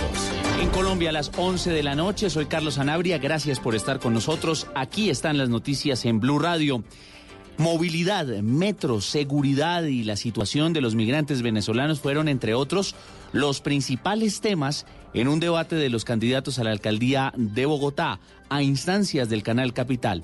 La controversia esta noche con Kenneth Torres. A 11 días de las elecciones a la alcaldía de Bogotá, los candidatos siguen presentando sus propuestas a la ciudadanía. En un debate en Canal Capital, Holman Morris atacó en repetidas ocasiones a Claudia López por no apoyar la revocatoria del actual mandatario de los bogotanos, a lo que respondió López. Yo no estuve ni en la revocatoria de Peñalosa ni en la revocatoria de Petro, porque yo respeto la democracia. Yo creo que uno tiene que aceptar cuándo gana y cuándo pierde. También uno de los temas centrales fue el del metro, en el que Carlos Fernando Galán señaló que es urgente construirlo. Bogotá necesita metro, hay que hacerlo, no es peñalosista, no es petrista, no es de Holman, no es de Galán, no es de Claudia, no es de Miguel, es de Bogotá. También fueron tratados temas como Transmilenio por la Avenida Boyacá, protección de los humedales, los venezolanos, entre otros temas.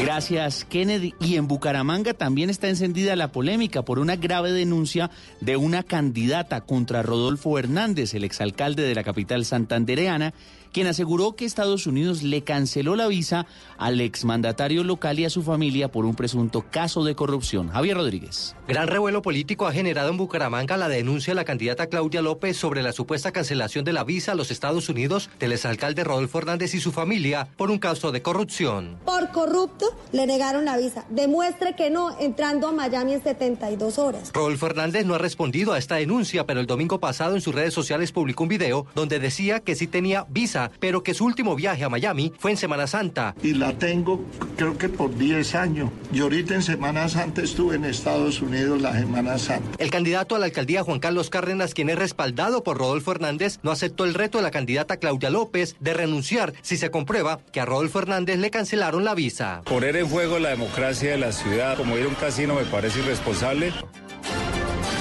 En La Guajira sigue la travesía por conseguir combustible y mientras los conductores cumplen hasta cuatro horas en una estación de servicio, las autoridades insisten en que el gobierno no actúa para solventar esta situación. Joner Alvarado. La mayoría de las estaciones de servicio de Riohacha no cuentan con combustible para abastecer a unos 30 mil vehículos que están en la ciudad, una situación de la que ni los bomberos se han podido salvar. Así lo dijo el subteniente Luis Pérez, miembro del cuerpo de bomberos de Riohacha. No se encuentra combustible, eh, las máquinas a veces tenemos que estar pidiéndole favores a los propietarios ya para que nos colaboren porque no, no tenemos combustible. ¿Y cómo hacen entonces para atender las emergencias? ¿Hay algunas a las que no pueden ir por falta de combustible? Muchas veces nos retrasamos en el proceso es por eso, ya, porque no tenemos combustible. La alcaldía de Riohacha insiste en que esta situación no se puede solucionar desde las oficinas del gobierno nacional. Por eso, mientras espera que se tomen cartas en el asunto, a los conductores solo les toca tener paciencia para hacer largas filas hasta de cuatro horas. Un derrumbe gigantesco en una zona rural del Cerrito del Valle tiene incomunicados a más de 2.000 campesinos en esta parte del occidente colombiano. Víctor Tavares. La emergencia se registró en la vía que del casco urbano de El Cerrito conduce a por lo menos seis de los corregimientos como Tenerife, El Moral y Santa Lucía. Decenas de familias no han podido transportar alimentos como cebolla larga, el perejil, el cilantro y la leche. Camilo Carmona es el coordinador de emergencias en ese municipio. Las personas pues que viven en, en la parte alta estaban arriesgando su vida pasando por encima de la remoción en masa. El Cerrito puso pues una maquinaria y el municipio de Palmira también está subiendo las otras, pues para así rápidamente poder dar vía a lo que se solicita en esa zona. Por esta emergencia no se registran personas fallecidas o heridas. Y también en Florencia, o mejor dicho, en el Caquetá, hay una situación compleja para los viajeros y los transportadores de carga, luego de una semana de cierres viales en la vía entre Florencia y Neiva. Wendy Barrios. La situación de la vía Florencia-Suaza empeora. Los transportadores de carga tienen varios días que no pueden salir del Caquetá. Edwin Barón. Pues nos dicen que de pronto en la tarde nos abren vía. Estamos desde ayer de, de mediodía. Pérdidas eh, económicamente. Entre tanto, por la vía alterna solo pasan vehículos livianos y en horarios definidos para entrada y salida. Por lo tanto, se encarecieron los pasajes. Luz Miriam Rojas. A Bogotá vale 60, 65. Ay, Ahorita está con- están cobrando 100 mil pesos a Bogotá. La gobernación adelanta las labores de remoción de escombros para dar paso hoy en la tarde. Noticias contra reloj en Blue Radio. A las 11 de la noche y 5 minutos, noticia en desarrollo en Venezuela, donde dos militares murieron al caer a tierra un avión caza de fabricación rusa, el segundo de su tipo que se accidenta en el país suramericano en los últimos cuatro años. La cifra Netflix, el gigante del streaming de video, superó los 158 millones de abonados en todo el mundo y cosechó ingresos por más de 5 mil millones de dólares en el tercer trimestre. Y estamos atentos este jueves sobre las 10 y 30 de la mañana, cuando el presidente Iván Duque, el alcalde Enrique Peñalosa y el gerente de la empresa Metro Andrés Escobar anunciarán cuál será el consorcio que construirá la primera línea del Metro de Bogotá. Todas estas noticias y mucho más en blurradio.com, en Twitter arroba blurradioco y ustedes sigan con nosotros en bla bla blue. 27 de octubre, elecciones regionales. Blue Radio y Noticias Caracol se suben al Bus Colombia para recorrer el país, para escuchar a la gente, para conocer sus expectativas, para saber de sus prioridades. El Bus Colombia. Escuche sus reportes diariamente en Blue Radio y bluradio.com. La nueva alternativa. ¿Qué se requiere para una buena conversación? Un buen tema, un buen ambiente, buenos interlocutores, preguntarle a los que saben y dejar que todos expresen su opinión. Cada noche encontraremos los ingredientes necesarios para las mejores conversaciones en Bla Bla Blue. La manera ideal de terminar el día y comenzar uno nuevo. Bla Bla Blue. Conversaciones para gente despierta.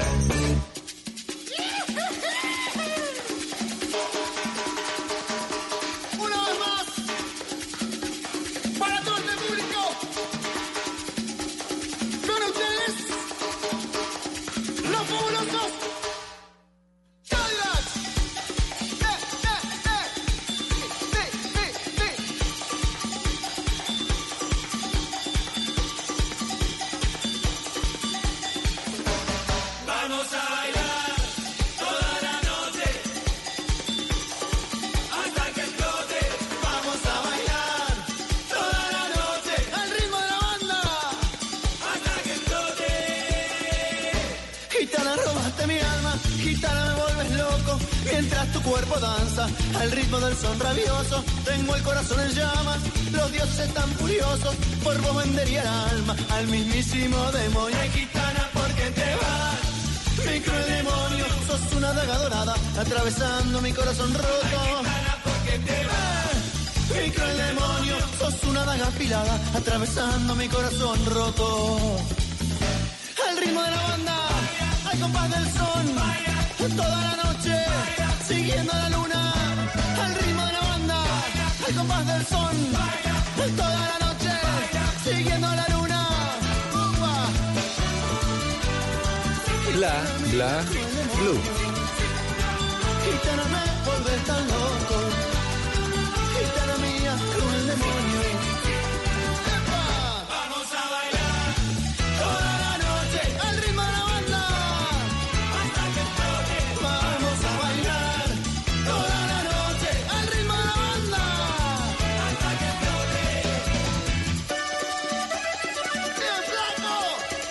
Flaco! Que llega la música de los años 90 en esta segunda hora de Bla Bla Blue porque los miércoles siempre vuelven los 90 aquí a Bla Bla Blue. Sí, señor, y por eso están sonando los fabulosos Cadillacs, quizá de su álbum más importante, uno de los más importantes y significativos de su carrera, que es El León.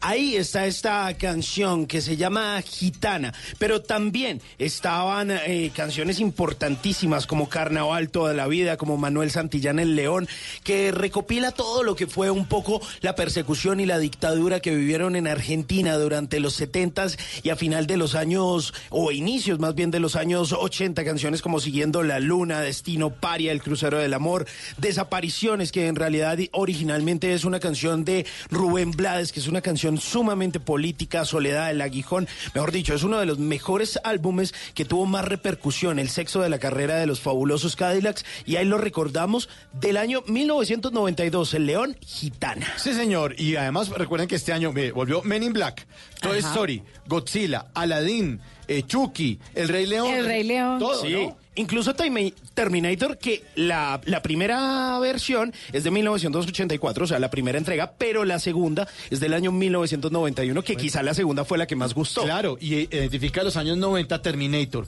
Y la música de los 90 está aquí en Bla Bla Blue.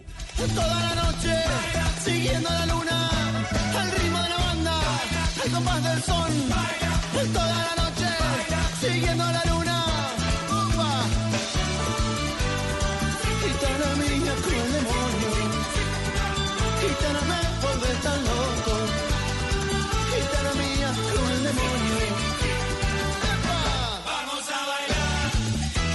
Bueno, vamos a bailar y vamos a hablar toda la noche. Sí, señor. Esto es Bla Bla Blue, conversaciones para gente despierta.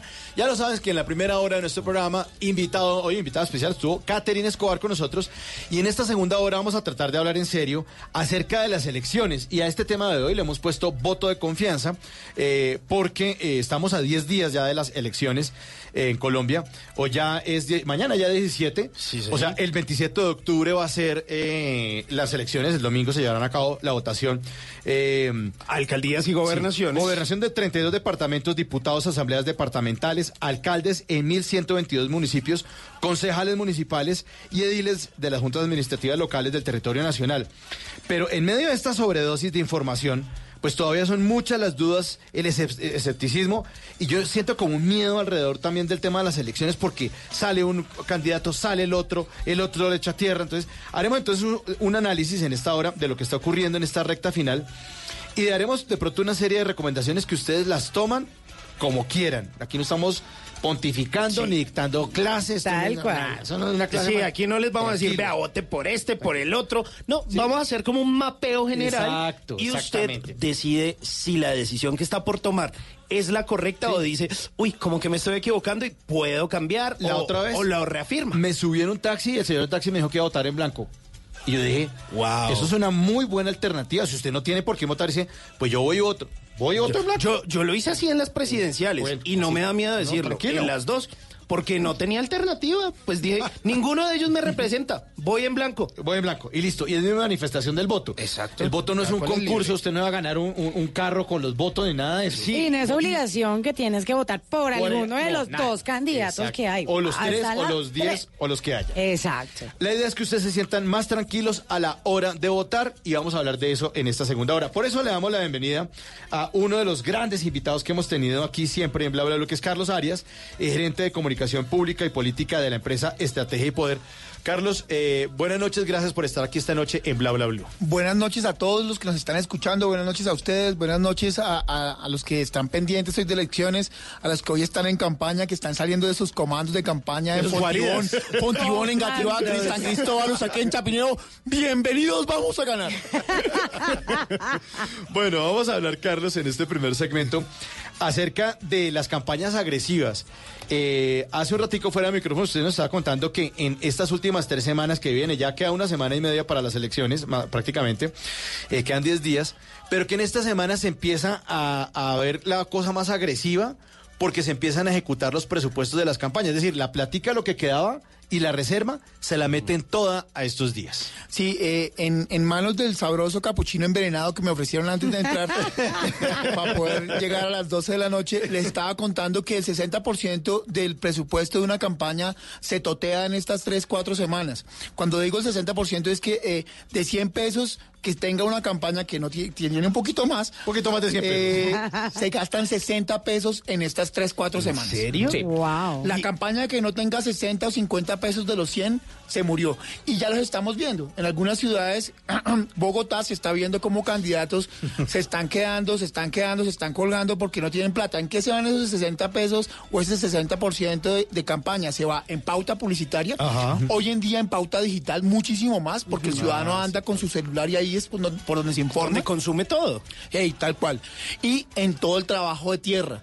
Es decir, la gente que usted ve en los semáforos expandiendo flyers, la gente, los refrigerios, las comidas, o sea, toda la gente que yo saludé ahorita de los comandos de campaña, esa pizza no la pagan ellos. Bueno, en algunos casos sí la pagan ellos, pero la gran mayoría de veces eh, la campaña por, o, la, o la paga o pone un poquito. Y ahí hay plata y ahí tiene que ver con camisetas, cachuchas, material audiovisual, las estrategias, las tácticas, la creación de contenidos audiovisuales, creación de videos, eh, infografías, hasta para el carajo. Oye, uno no se da cuenta de eso y eso va sumando, ¿no? Una persona repartiendo volantes en un semáforo, claro. pues cuesta un billete y lo que dice Carlos, ¿y el refrigerio quién se lo va a pagar?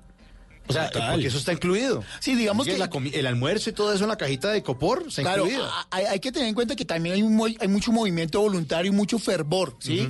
Pero el fervor se acaba cuando usted tiene un chino. El fervor se acaba cuando usted dice, oiga, ¿y, y cómo pago el cuarto? ¿O cómo pago el apartamento? ¿O el roommate? Lo que sea, donde usted viva. Ahí se acaba el fervor. Entonces, las campañas que no tengan esa gasolina, y no solamente me estoy refiriendo en Bogotá, sino en todo el país que nos está escuchando, pues se quedan colgados. Claro, y ahí es donde aprovechan muchos pelados que están desempleados, aprovechan toda esa masa joven y le dicen, vea, le pago 20 por el día y usted reparta y ahí tal medio cual. cuadramos. Y- Pero- y, y además en estas campañas 20 mil, políticas... 20 mil vale un, un turno de esos? No. Va, eh, Dependiendo. Depende de la sí. necesidad. Dependiendo por horas y dependiendo de lo que hagas. Por ejemplo, hay gente, hoy, hoy, hoy por hoy se está reclutando gente, se está reclutando gente que haga, que, que mueva redes. Es decir, que Ah, de- en las horas tráfico de redes sociales, de Twitter, de Facebook, eh, empiece a postear o empiece a, re- a- a retuitear o empiece a, a compartir contenidos en WhatsApp. Y esas horas se las paga. Claro. Al que simplemente eso no reproduce. es gratis. No estoy hablando del man que usted tenga en la bodega, entre comillas, eh, la maquila de producción de contenidos. Entonces haga punto GIF, que haga infografías. O sea, la gente que nos está escuchando, que, que es del siglo pasado, entonces le diga yo, eh, todas esas vainitas que usted le llegan por WhatsApp de la tía, o el tío, o el primo, eso, eso vale plata. Y eso lo hace gente. A veces cosas ciertas y a veces cosas no tan sí, ciertas, sí, de las dos, ¿no? Sí, sí, sí. Eh, digamos que también, eh, no solamente en plata, se ve mucho el tráfico en estas tres semanas, se ve muchos fake news, se ve eh, que son las mentiras, las verdades a medias. Ajá, eh, llamo. Oiga, Ca- Carlos, hablando de ese remate no solo presupuestal que obviamente genera un impacto porque pues eh, ya estamos en la parte final. ¿Qué tanto puede cambiar la decisión del votante en las últimas semanas? ¿Es realmente ahí donde se toma la decisión o, o cómo se mide eso? Bueno, métame ahí música de, de Johann Sebastian Bach porque Esto es un ladrillazo lo que me voy a echar. Esto es de esos violinazos de clase que nadie, se- nadie me soporta. Por favor, no cambien de emisora. No favor. cambien. Elizabeth ¿Qué es Noel? Newman. Eh, no mentiras. Hay una vieja que se llama Elizabeth Noel Newman. Eh, alemana que se hizo un, un estudio súper bacano que confirma que los procesos de elección y decisión en los votantes se, se detonan faltando dos semanas. Incluso parte del 4% del, del total del, del electorado se detona el día anterior. Increíble. Del 3 al 4%. Por eso es que dicen que uno no puede hablar de campañas unos días antes. Hay una restricción. Sí, sí, sí, hay una veda. Hay una vez, así que usted no puede ni en medios de comunicación ni estar Ocho haciendo. días antes. Sí, ni estar haciendo. Bueno, todavía estamos a tiempo. pero ojo que, ojo Pero- que ahí, hay- pero- ahí hay un vainazo ni el berraco porque el Consejo Nacional Electoral. Eh, el Consejo Nacional Electoral restringe temas de publicidad tradicional, es decir, radio, televisión, vallas, pero digital no, el digital no han podido Porque reglamentar el nada. digital es una altote. locura. Claro, claro. De verdad que nos batallan muchísimo y realmente muchas veces, o sea, yo digo, no es que le termine uno cambiando la forma de pensar, es que uno termina diciendo, no voy a votar por nadie más. Mire, es que sabe cuál es el asunto, es que esa vaina que O nos decían antes, no vote por no sé quién, o vota por no sé quién, eso ya no existe. No. Se llama marketing de contenidos. Entonces, si a usted, que yo sé que el hombre le encanta la música y es un sabedor de música ni el berraco, entonces el man dice, ah, los Beatles, no sé qué, el álbum de no sé qué vainas. Y entonces dice, el álbum de no sé qué vainas le gusta a Juanito Perencejo. Juanito Perencejo, candidato a la alcaldía. Y ahí te meten marketing de contenidos. Claro, afina a mí. Claro. Entonces digo, ah, Entonces, ese es mi candidato. ese es- es- eso es una explicación eh, a, a- a lo, a- a la- a lo maldita sea Ok. de Cambridge Analytica. ¿Sí? Y es que te meten marketing de contenidos y el marketing de contenidos te lo asocian o al candidato o al enlace del candidato, Pero- al, al mantra. Pero Carlos, eso no ha cambiado mucho. Yo cuando era joven, en mis épocas de Ah, apenas- uh. en los años en los años métame la música y de Bach también. En los años 80, eh, yo me acuerdo que Andrés Pastrana eh, también patrocinó el concierto de concierto. no patrocinó, sino como que estaba asociado un poco a la música de finales de los 80 para que nosotros lo viéramos como el alcalde rock and roll Sí, sí, y votáramos por él para la alcaldía de Bogotá. Ajá. Es- es- Es- es esa fue una campaña a la tegua, ¿sí? Sí, Lo que pasa es que vaina, ahorita, ¿no? ahorita se mete por algoritmos. Y esto es en serio. O sea, cuando les digo algoritmos es que usted le meten en de med- a medida de sus búsquedas. Es decir, si a usted le gusta el deporte y usted siempre en sus redes sociales pone hashtag puedo lograrlo, hashtag cycling, hashtag fit. no sé O sea, Carlos- Ahí, No pain, no perdón, se me fue. Eh, se- ahí te meten, te meten el contenido. O sea que es algo emocional. Están jugando es con las emociones de, de- de- de, obviamente sus Mire, seguidores. Bacán, bacana, eh, bacana esa, esa pregunta. Es que son, son, son muy. Son Qué muy buena. Claro, porque están tocando son- las emociones de cada uno, los muy gustos. al candidato, me encantó. Qué interesante tu pregunta. Eh, Vota por mí. no, hace, hace, hace un ratico, hace unos años, cuando estábamos, empezamos a hacer este tipo de ejercicios con ustedes aquí en radio, que me parecen muy bacanos, porque eso es, eso es transformar de verdaderamente, verdaderamente la cultura política. Hablábamos de eso que, está, que tú estás señalando. El voto no es racional. Nadie se lee las propuestas. El voto es emocional. Total. La gente vo- termina votando por el hambre, por su necesidad básica insatisfecha. No termina votando por la propuesta del PIB. Punto. Punto, sí. Pero, pero así son casi todas las decisiones. Dicen que el 90% de las decisiones que uno tiene, así sean racionales, como voy a comprar un vehículo, Ey. voy a meter mi plata en tal banco, usted dice, tiene que ser muy racional. A ver, venga, ¿cuántos caballos de fuerza tiene el vehículo? Mm, a ver, ¿tiene quinta velocidad? A ver, ¿tiene eh, consumo de gasolina? No, usted termina votando porque, eh, comprando, perdón, eh, el carro que es bonito, Que te el- gusta. el diseño, el que se adecua a usted, el Tal que es cual. afín, Claro. tan- y eh, se mete, termina metiendo la plata en el banco que a usted le parece que es chévere. Tiene una imagen bonita, que las oficinas están lindas, que atiende a la gente Sí, mire, sonriendo. yo- todo- a, todo- a todos los que nos están escuchando dicen, no, eso es mentira, yo soy muy racional, yo No. todo lo pienso, yo todo lo calculo.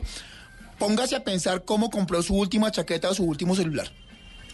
Y sí, usted me puede decir ahorita en 10 minutos que tiene no sé cuánta memoria y cuántas cámaras y no sé qué vainas, pero dígase, dí- dígame o dígase a sí mismo si ese celular no lo compró porque es ultra delgado o porque le da estatus frente a sus amigos de trabajo o sus compañeros de la universidad. Es que todo pasa a nivel emocional en la vida de los seres humanos. Todas las Y decisiones. eso que no es toman- malo. No, y es Digamos, que no es malo. Se, se ha satanizado muchísimo el voto emocional y no, y toda la emocionalidad en términos de- del proceso de compra. No es malo. El- lo malo es que todas las decisiones estén primadas por lo emocional. Debe haber componentes racionales. Claro, y entre poco, más ¿no? componentes ra- racionales haya, pues va a ser mejor. Bueno, estamos hablando entonces de estas elecciones en esta recta final. Eh, y a propósito del chat o del eh, eh, piolín que le manda a usted la tía. Hola mamá. Sigue la música de los años 90. Aquí está Viva la Mama. de Neri Percaso, música de los años 90 en Bla Bla Blue.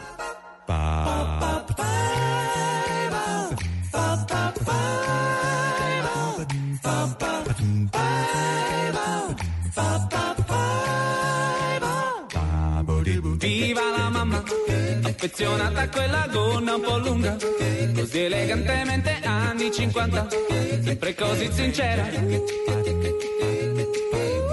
Viva la mamma, viva le donne con i piedi per terra, le sorridenti miss del dopoguerra, pettinate come lei.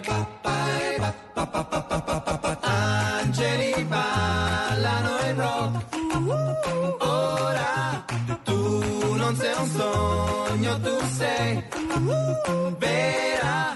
Viva la mamma perché se ti parlo di lei gelosa. Viva la mamma, affezionata a quella gonna un po' lunga, da parata e sempre, sempre convinta, a volte un po' severa. Viva la mamma, viva la favola degli anni 50, così lontana eppure così moderna, così magica.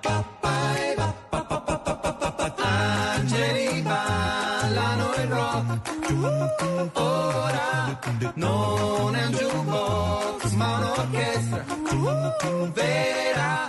Viva la mamma perché se ti parlo di lei sei gelosa.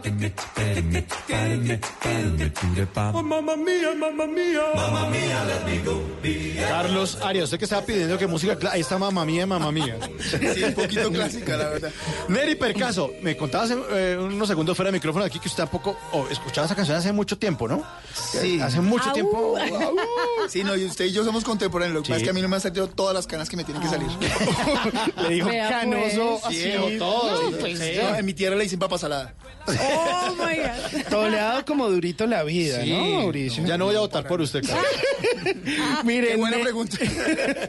Neri Percaso, una de esas agrupaciones de, San, de Salerno, Italia, que eh, innovaban con todo este proceso de acapela. Y por supuesto, esta canción de Viva la Mama, que fue un complemento a toda su creatividad musical que le dio la vuelta al mundo por allá en el año de 1995. Y pues aquí los recordamos justamente. Così elegantemente anni 50, sempre così sincera. Viva la mamma, viva le regole le buone maniere, quelle che non ho mai saputo imparare, forse per colpa del rock, forse per colpa del rock, forse per colpa del rock. Bla bla blue. Porque en la noche la única que no se cansa es la lengua. Hay gente loca. Y, la, y Natalia Lascano, ¿no? Eh, eh, eh, la mamá eh, de las locas. Ya yo estoy aquí en, en mi, en mi locura aquí.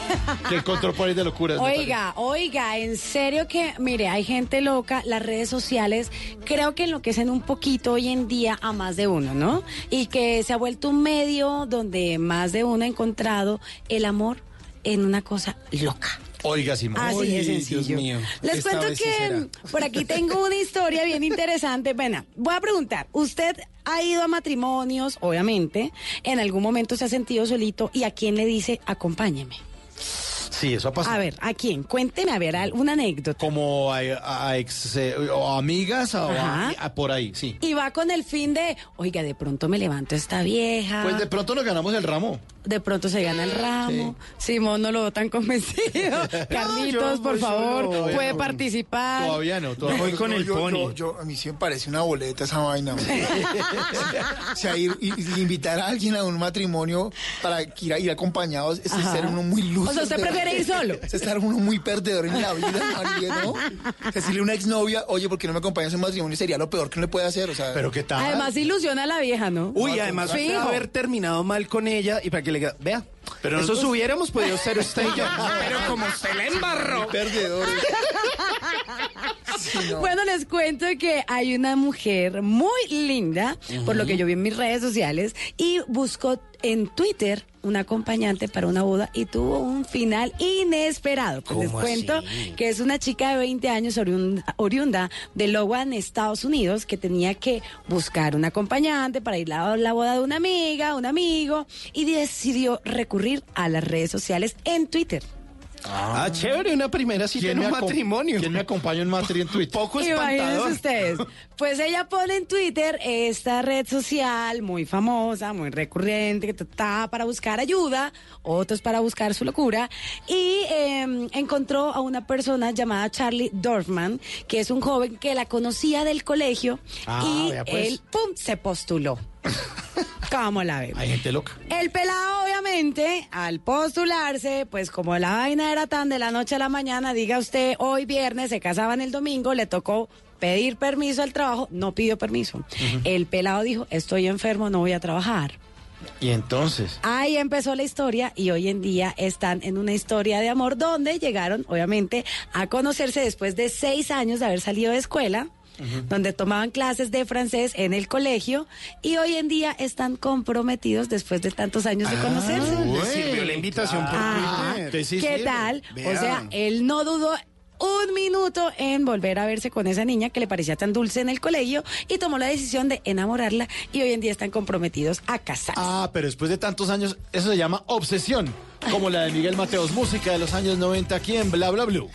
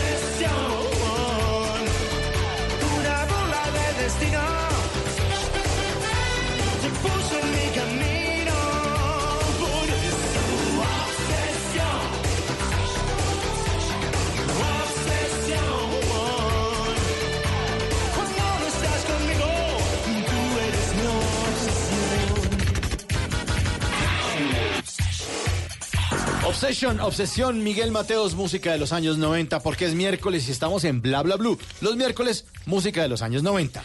Mire, Miguel Mateos, que un álbum que lanzó por allá en el 90 que se llamó Obsesión y que tenía pues esta canción como sencillo de lanzamiento. Qué tusa cuando tan berraca en esa época. No, pues, imagínese. esa, esa música es puro nice mega fiesta reina de corazones, Claro. tres de la tarde, las pachas, mal, hijo de pucha. ¿La dedicó? ¿La dedicó? ¿La Mal, dedicó? mal, mal, mal, claro, y con tarjeta de Timoteo mal, mal, mal, sí, mal, se ve mal. Mire, por ahí, si usted se fija, esto tiene por debajo como unos arreglos de esa canción de Michael Zambello, la de Flashdance. tiene, tiene unos arreglos por ahí detrás que le había metido la agrupación Maniac. Maniac, esa canción de Michael Zambello. Y eh, pues Miguel Mateos no estaba solo cuando eso pues hacía parte de esa banda que se llamó SAS, de la cual luego se independizó y empezó a hacer su carrera como solista. Y esta canción que se llama Obsesión, que fue una de las canciones que estuvo cantando en la fiesta cassette hace ya un par de meses, recordando todo eso que fueron los 90, porque los 90 están de moda y por eso ponemos canciones como esta, Obsesión, de Miguel Mateos.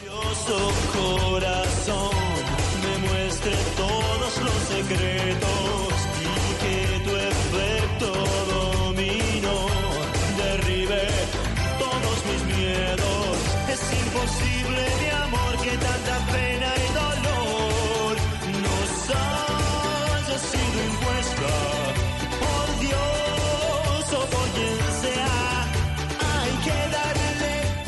que darle pelea al voto de confianza. Vemos, de eso estamos hablando en esta segunda hora de Bla Bla Blue.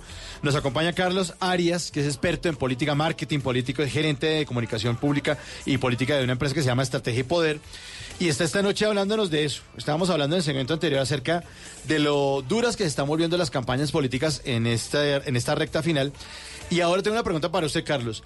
Eh, el voto joven, el voto joven se va a mover más en Bogotá. ¿Cómo está moviendo eso aquí en Bogotá, por lo menos? Bueno, Génesis capítulo primero, toda la oscuridad y tinieblas, el voto joven nunca se ha movido. El voto joven es carreta, el voto joven es un voto indignado de hashtag, estoy indignado, hashtag me sabe todo miércoles, hashtag voy a votar, pero el día antes me emborraché y me da mamera y no salí. No, ¿cómo así? O sea, que la ola verde fue una mentira. Pura carreta. O sea, sí, sí, tal cual, la ola, sí, sí, yo vine porque quise, a mí no me pagaron. Eso fue pura carreta, eso fue muy bonito en redes sociales y un fenómeno sociológico, antropológico, excelentemente bellísimo para el estudio, pero no sirve para nada en términos de votos contantes y sonantes. Ahora bien, la cosa ya cambió. ¿Sí? Ya tuvimos nuestras primeras votaciones y elecciones digitales. Estas son nuestras primeras elecciones verdaderamente digitales, donde la plaza pública se fue a las redes sociales. Hoy, la campaña que está arriba en las encuestas es porque hizo la mejor tarea digital y en tierra de todas las campañas, por ejemplo, por ejemplo en Bogotá. ¿Eso qué va a significar? Que posiblemente por primera vez tengamos un voto joven que salga de los límites de la abstención. ¿Por qué? Porque tenemos tres candidatos, de los cuatro candidatos de los tres son muy jóvenes. No alcanzan Hablamos a- en el caso de Bogotá. de Bogotá, sí, no alcanzan a lograr los 40 años. Y en Medellín también tenemos candidatos muy jóvenes, a excepción de uno de ellos. ¿Sí? En Bucaramanga tenemos candidatos jóvenes que no llegan a los 45 años. En Barranquilla, bueno, Barranquilla no hablemos de Barranquilla porque ya ganó Pumarejo. Pero- no, pero es la verdad. Eso no, eso es un voto sí. olímpico. Sí, no, tal cual. Eso es, oh, gloria, ¿sabes? eh? Oh, gloria. y man- un saludo a la bandera de esas elecciones allá. Pero qué tal que hay una sorpresa. De pronto, sí, En. Cali. sí, no, pero es que- ¿Usted dónde compra? En Febor. No, usted compra en Olímpica. Pero bueno. Sí, pero sí, sí, el, el man es el dueño del equipo de fútbol, Ay, del supermercado. Pero, de- ah, sí. póngale Pero bueno, en Cali digamos que no, pero el resto de ciudades del pareto electoral tenemos votos muy jóvenes. Y la gran mayoría de tráfico, de tráfico, y eso sí ya digamos que saliendo del tema más, más jocoso, más, más rudo, más, más duro, el tráfico de comunicación política digital y de publicidad política hoy se ve mucho más en redes. Si entramos a mirar contantes y sonantes, la pauta que se está moviendo hoy en redes y en, en- en offline y en online es mucho más la de online que la de offline. Claro, la de offline sigue siendo más costosa, pero tiene mucho más impacto de incidencia. ¿Cuál que es la de offline, por ejemplo? Offline es radio, vallas, televisión. Tamales. Eso va Sí, incluido eso, en no, el eso es mismo TLC, paquete. teja, lechón y cerveza, eso Ah, es otra vuelta. es otra vuelta. Eso va por otro rubro. Eso, eso- eso tiene otro egreso. Ese egreso no se documenta en el Consejo Nacional Electoral. Es una caja menor ahí que nadie, nadie esa, ve. esa- esa caja menor, pero esa es la caja que más se necesita. Pero bueno, eh, ese rubro, se ese, ese volumen se mueve mucho más en digital. Y aunque no hay muchos estudios todavía concluyentes, eh, yo creo que ya hay varios. Le podría citar dos. Eh, no de, duerma, no incidencia, duerma. de incidencia digital muy fuerte en publicidad política. Pero, por ejemplo, pues hablemoslos. ¿Cuáles ¿Sí? son? Sí, yo les cito dos. Hay un estudio que hizo la Universidad Católica de publicidad digital y la incidencia de las redes sociales y las fake news en cadenas de WhatsApp. Sí, lo hizo la que será mi directora de tesis del doctorado en psicología política. Eh, y ya está publicado en la mayor, en la mejor uni- eh, revista indexada del país, que es de Universitas Psicológicas. Ok. O sea, eso es serio.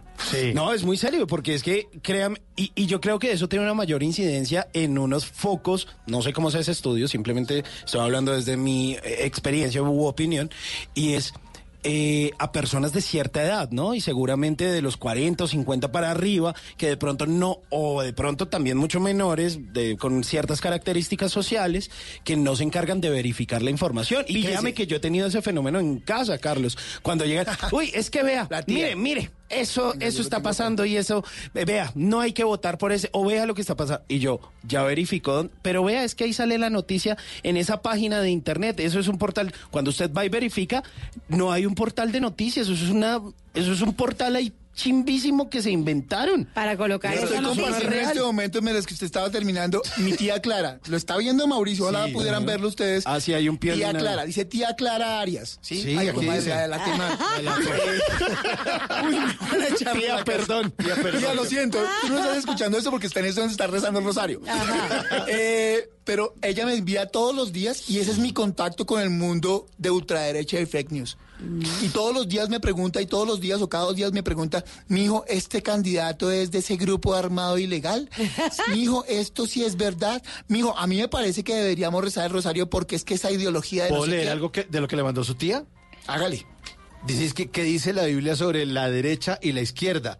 Conferencista, fulanito de tal, fecha tal, hora tal, de tal partido político. O sea, la Biblia, la Biblia sobre derecha e izquierda. Hágame el favor. Hágame el favor. Entonces, eso que tú Ah. estás diciendo es muy cierto. Y mi tía, mi tía, para que, para, para romper el mito también, que es lo que, de lo que estás señalando, mi tía tiene más de 50 años. Mi tía tiene 65, 67 años. Y mi Ok. tía cadenas de WhatsApp. Mira que el tema de redes sociales no es de una franja o un rango de edad. Tal cual. El tema de redes sociales está absolutamente segmentado. Es decir, nuestra generación, Mauricio y yo, eh, estamos en Facebook, digamos, somos más activos en Facebook. La generación que me precede, es decir, la tuya, Ajá. es mucho más activa en Instagram. Sí, sí, sí, claro. Y la que está más atrás, hay unas nuevas plataformas que aún no se han politizado. ¿sí? Una de ellas la intentó mover mucho Michelle Obama en su momento, que se llamaba... uh, me perdí. La que utilizaba Michelle Obama muchísimo. Snapchat. Snapchat, gracias. Esa es, de, digamos, de más atrás. No se ha politizado totalmente. Michelle estaba haciendo los primeros intentos. Pero si tú vas más allá, puedes encontrarte con YouTube a la lata. Sí, con, para, para más chinos. Ajá. Y claramente la aplicación más descargada en el mundo, ¿sí? Y en Colombia es WhatsApp. Entonces no es una red social, pero es por donde nos llega a todos. A toda la Sí, información, claro. si es verdad. Y dice, por favor, difundir. Sí, tal Sí, cual. tal claro. cual. Solo la palabra pero, ya- pero, pero- pero mira que ya son tan vivos los, los señores de las campañas que ya no dicen, por favor, compartir, comparta esto y llévese un Buda de la suerte. No, nada. Ya es como eh, eh, la- las alertas. Tú vas a permitir que tus hijos, no sé qué vainas, eh, tú quieres que tus hijos eh, compren marihuana en los parques, no hagas eso. Mira este video. O, o esas notas de voz que uno no sabe de dónde vienen y dice, eh, aquí el coronel Hernández no sé qué de la brigada, no sé qué, ta, ta, ta, para, para informarles que no sé qué. ¿Y usted cómo sabe que si, existe Creo eso? que esa es la, esa es la más jodida porque esa es la más jodida de verificar. Claro. Porque, eh, otra vez, ronque. Hay una vieja que se llama Lourdes Martín Salgado, que es doctora en sociología, y la vieja habla de tres grupos de persuasión. Uno de ellos, el más fuerte, es el grupo de persuasión asociado a los amigos y la familia. En términos llanos, a ti te persuade algo más cuando te lo envía un muy buen amigo o alguien de tu familia porque Claro. tú sientes que no te va a hacer el mal ni que te va a decir mentiras porque es alguien que te quiere. Ese grupo de persuasión, según Martín- Lourdes Martín Salgado, es el que verdaderamente penetra y genera la incidencia y cambio comportamental en la elección. Entonces, si a ti te llega un WhatsApp de, la, de tu mejor amigo, de tu novia, diciéndote, oye, mira, acaba de mandar el comandante de la policía de no sé qué vainas, o el general tal, o el astrofo- astrólogo, o fisiólogo, o sociólogo tal, este video o este audio diciendo que no hay que votar por tal o por X, o que hay que tener cuidado con tal propuesta porque nos baja en la ruina, ¿sí? Tú dices, miércoles es cierto. Y eso es más jodido de verificar. Uy, qué cosa tan difícil. Eso es importantísimo. Y uno, uno ve como inofensivo el chat de la tía y no, tiene Eh, cierta autoridad o confianza o cercanía a uno. Música de los 90, mejor pongámonos a bailar aquí con Sandy Papo. La hora de bailar. ¿Hace cuánto no, hace cuánto no iba a destacarlos? Sandy Papo. Sandy Papo. Bueno, suéltela. Bla, bla, blue.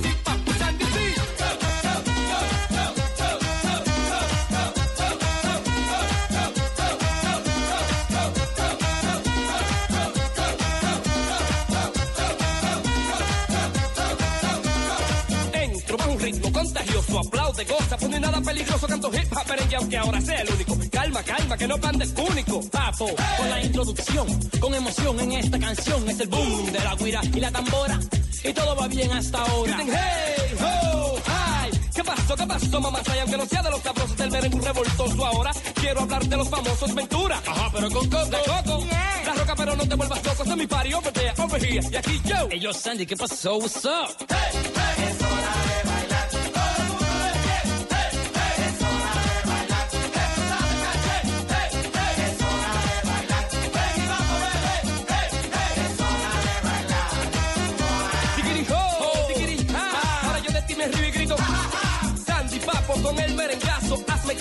te doy un microfonazo. Gratis, fácil, así. Te llevo en mi carro, te mando el taxi. Ahora más despacito, un poco más suavecito, a las chicas voy entregándole el besito. Fuiste tú la que llamaste. Boceaste, hiciste seña. Pidaste y arriesgaste. Y jugaste ese botete Sandy Papo. Bueno, entonces tú ganaste. En primera posición te colocaste. Con el Papo y Sandy sí ya tú gozaste. Que no bailaba bueno, ya tú empezaste. Y con mi ritmo si quieres ya comenzaste. Y aquí estoy yo. ¿Qué pasa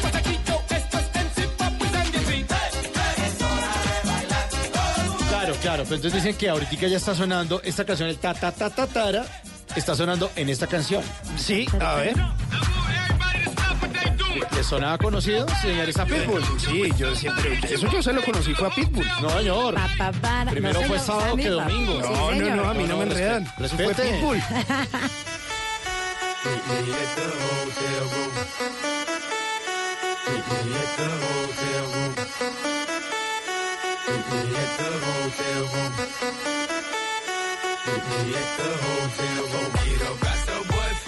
Ah, o sea que tiene que verificar todo. No, Esto es no. como lo de las elecciones. Tal No, cual. Pero, Verifique primero. pero a mí me engañaron. Yo, yo, yo rumbié esto, pero con Pitbull. ¿Cómo así Simón, que Sandy Papo? He descubierto algo. ¿Qué descubrió? Que Mauricio es el tío del grupo. Con emoción en esta canción, es el boom de la guira y la tambora, y todo va bien hasta ahora. Dicen, hey, ho, hi. ¿Qué pasó, qué pasó, mamá? Y aunque no sea de los sabrosos del merengue revoltoso ahora, quiero hablar de los famosos Ventura. Ajá, pero con Coco. La Coco. La roca, pero no te vuelvas loco. Este es mi party, over there, over here. Y aquí yo. Lo que algún día fue noticia, hoy es historia. En Bla Bla Blue, antes de que se acabe el día.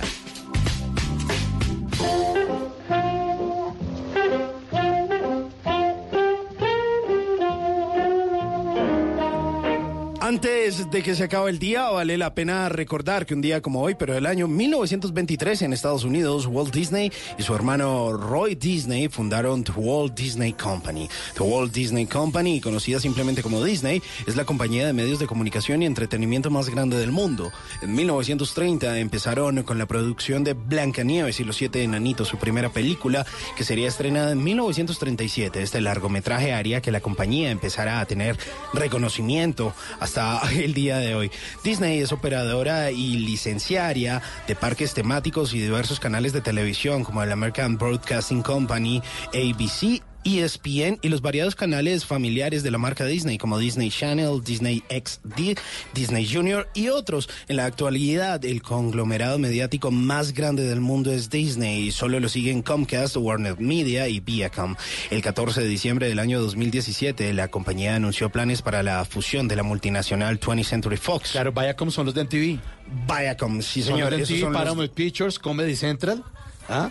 Exactamente. Y VH1. Esos mismos. Y Warner Media, que es toda la gente de Warner Bros. Exactamente.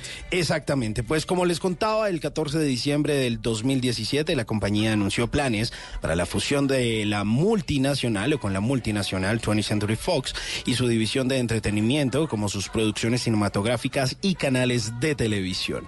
El 8 de noviembre del 2018 Disney también anunció el nombre oficial de la plataforma de contenidos de streaming Disney Plus, la cual oficialmente a Latinoamérica en el año 2020. Antes de que se acabe el día, recordemos esta frase de Walt Disney. Pregúntate si lo que estás haciendo hoy te acerca al lugar en el que quieres estar mañana.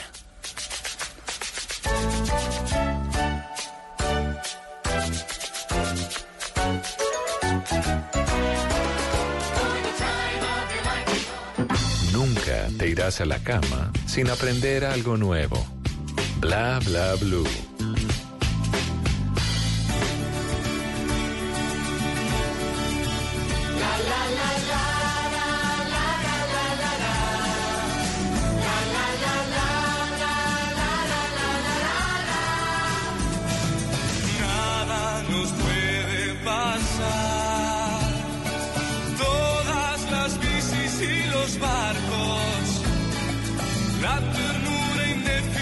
Y esas ganas de volar. Nada nos puede pasar. Compartimos la esperanza que inventamos día a día. Son esas pequeñas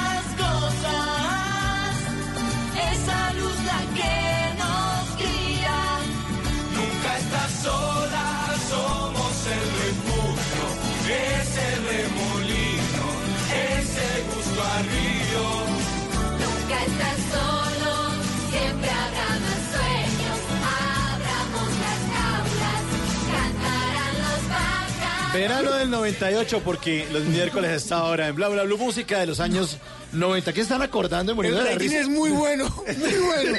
O sea, sigan escuchando esto de verdad. Tengo el ojo aguado, oigan. ¿Sí? Les cuento. Amores. ¿Por Eché como rebobiné eh, la 21 casetera. años, 21 años. 21 años. Total. Verano del 98 salía esta producción que apenas duró dos añitos y que recrea- recreaba la vida de un par de jóvenes argentinos, exploraba sus vidas, sus problemáticas adolescentes.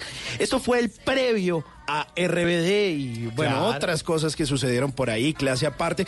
Pero ese verano del 98 pues eh, fue contundente en toda América Latina, no solo en Argentina. platanizada del deber, de, ¿cómo se llamaba? El- la platanizada colombiana, ¿cómo era?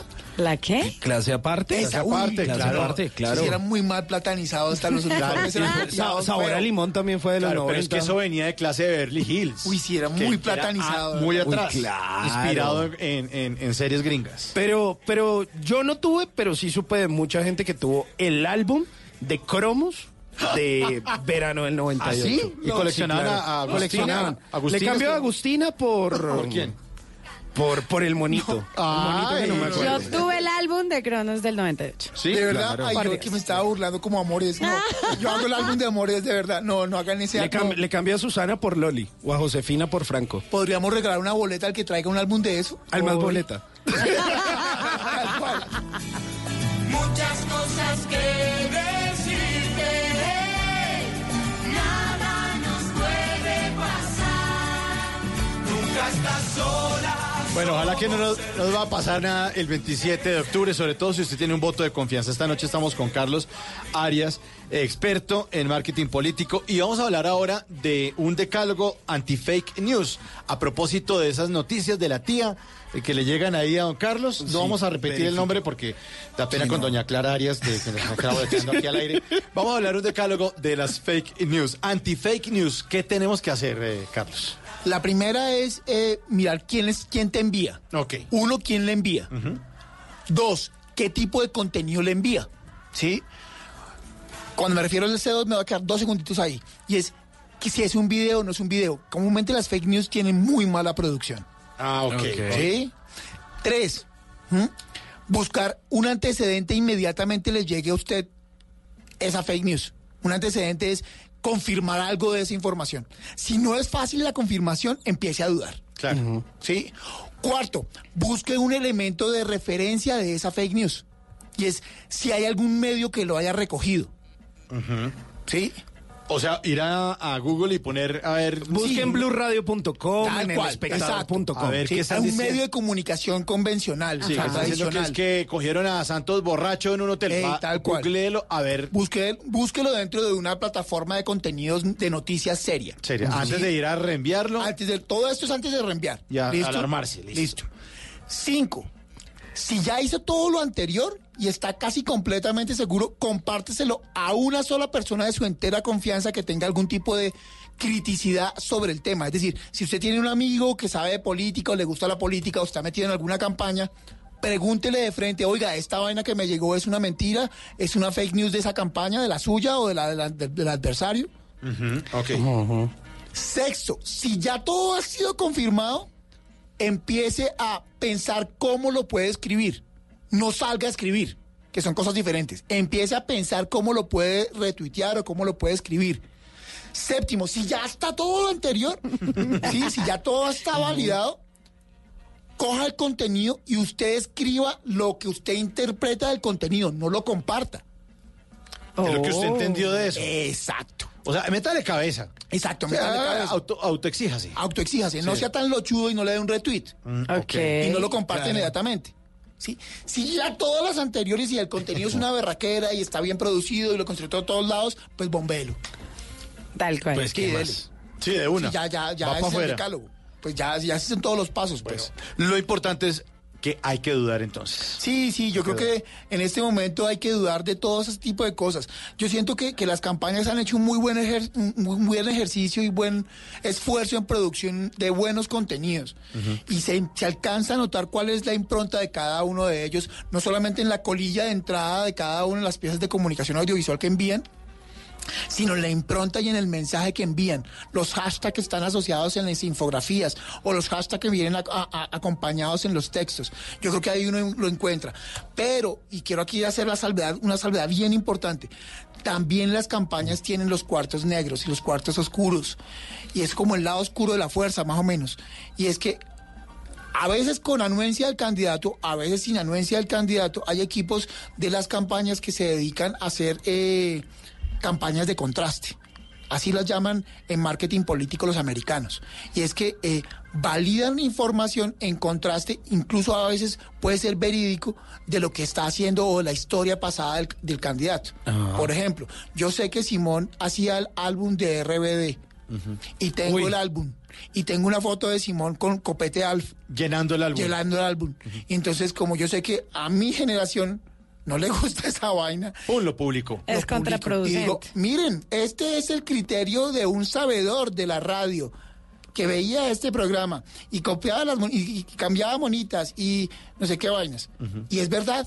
Sí, es verdad, no es una falsa. No es mentira. Sí, claro. Pero entonces yo ridiculizo todo ese ejercicio como Ah, verdaderamente lo estoy ridiculizando, ¿sí? Eso se le llaman los cuartos negros. Esos serían cuartos negros de campaña de contraste. Algunos de esos cuartos de campaña de contraste van más allá y es cuando se inventan vainas o exageran la realidad. Que tal candidato tuvo unos contratos o tiene unos contratos con el distrito. No puede que el candidato no los tenga, pero la familia del candidato sí. Bueno, Carlos, muchas gracias por acompañarnos hasta esta hora aquí en Bla Bla Blue. No, mucho gusto, muy chévere. Que descansen. Y nada, a votar bien entonces. Sí, nos vemos el 27 de octubre. Por favor, de por Dios, si se va a emborrachar en su casa, aunque haya eh, prohibición de licor, salga a votar. Sí, joven, de por Dios. Música de los años 90 ya vuelve eh, Bla Bla Blue. Después de voces y sonidos, esta canción se llama Regret New Order, música de los años 90. Eso es Bla Bla Blue. Ya volvemos.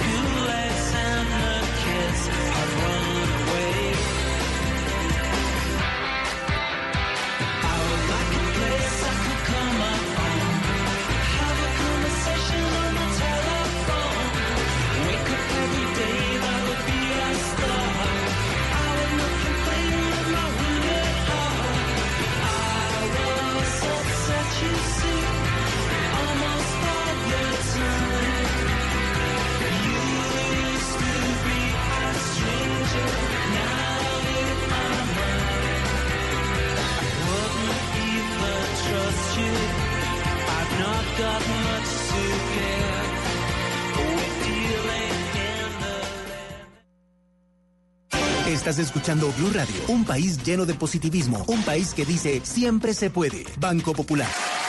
Doña Susana, solo tienes que responder la siguiente pregunta para ganar muchos premios. ¿Lista? Sí. ¿Abriste un CDT en el Banco Popular? Sí. Con el ahorro ganador CDT, siempre ganas. Sin rifas ni sorteos. Ahorra y obtén mayor rentabilidad. Más información en www.bancopopular.com.co. Banco Popular.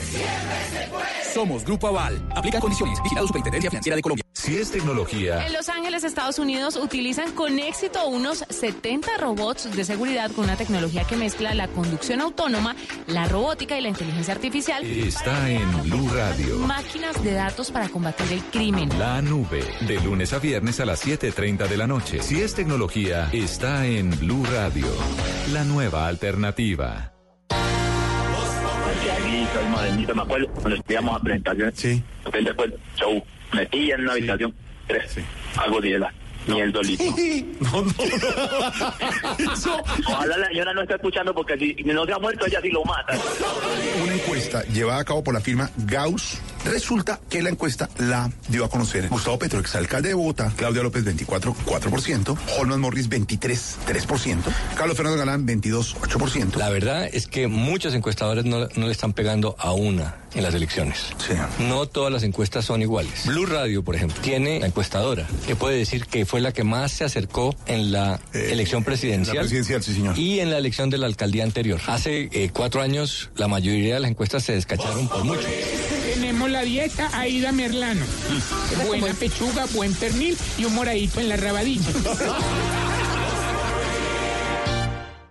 Estás escuchando Blue Radio, un país lleno de positivismo, un país que dice siempre se puede. Banco Popular. Soy Marta Vélez y cuando dicen que el palo no está para cucharas, yo veo que con él puedo hacer un juguete, una mesa y hasta una bicicleta. Siempre se puede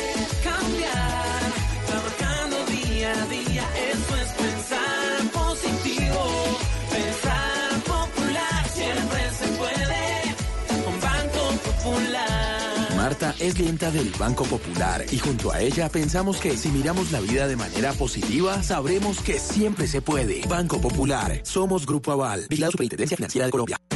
Esta es Blue Radio.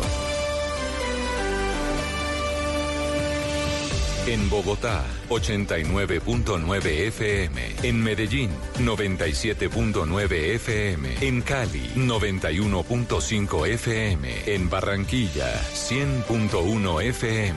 En Cartagena, 1090 AM. En Bucaramanga.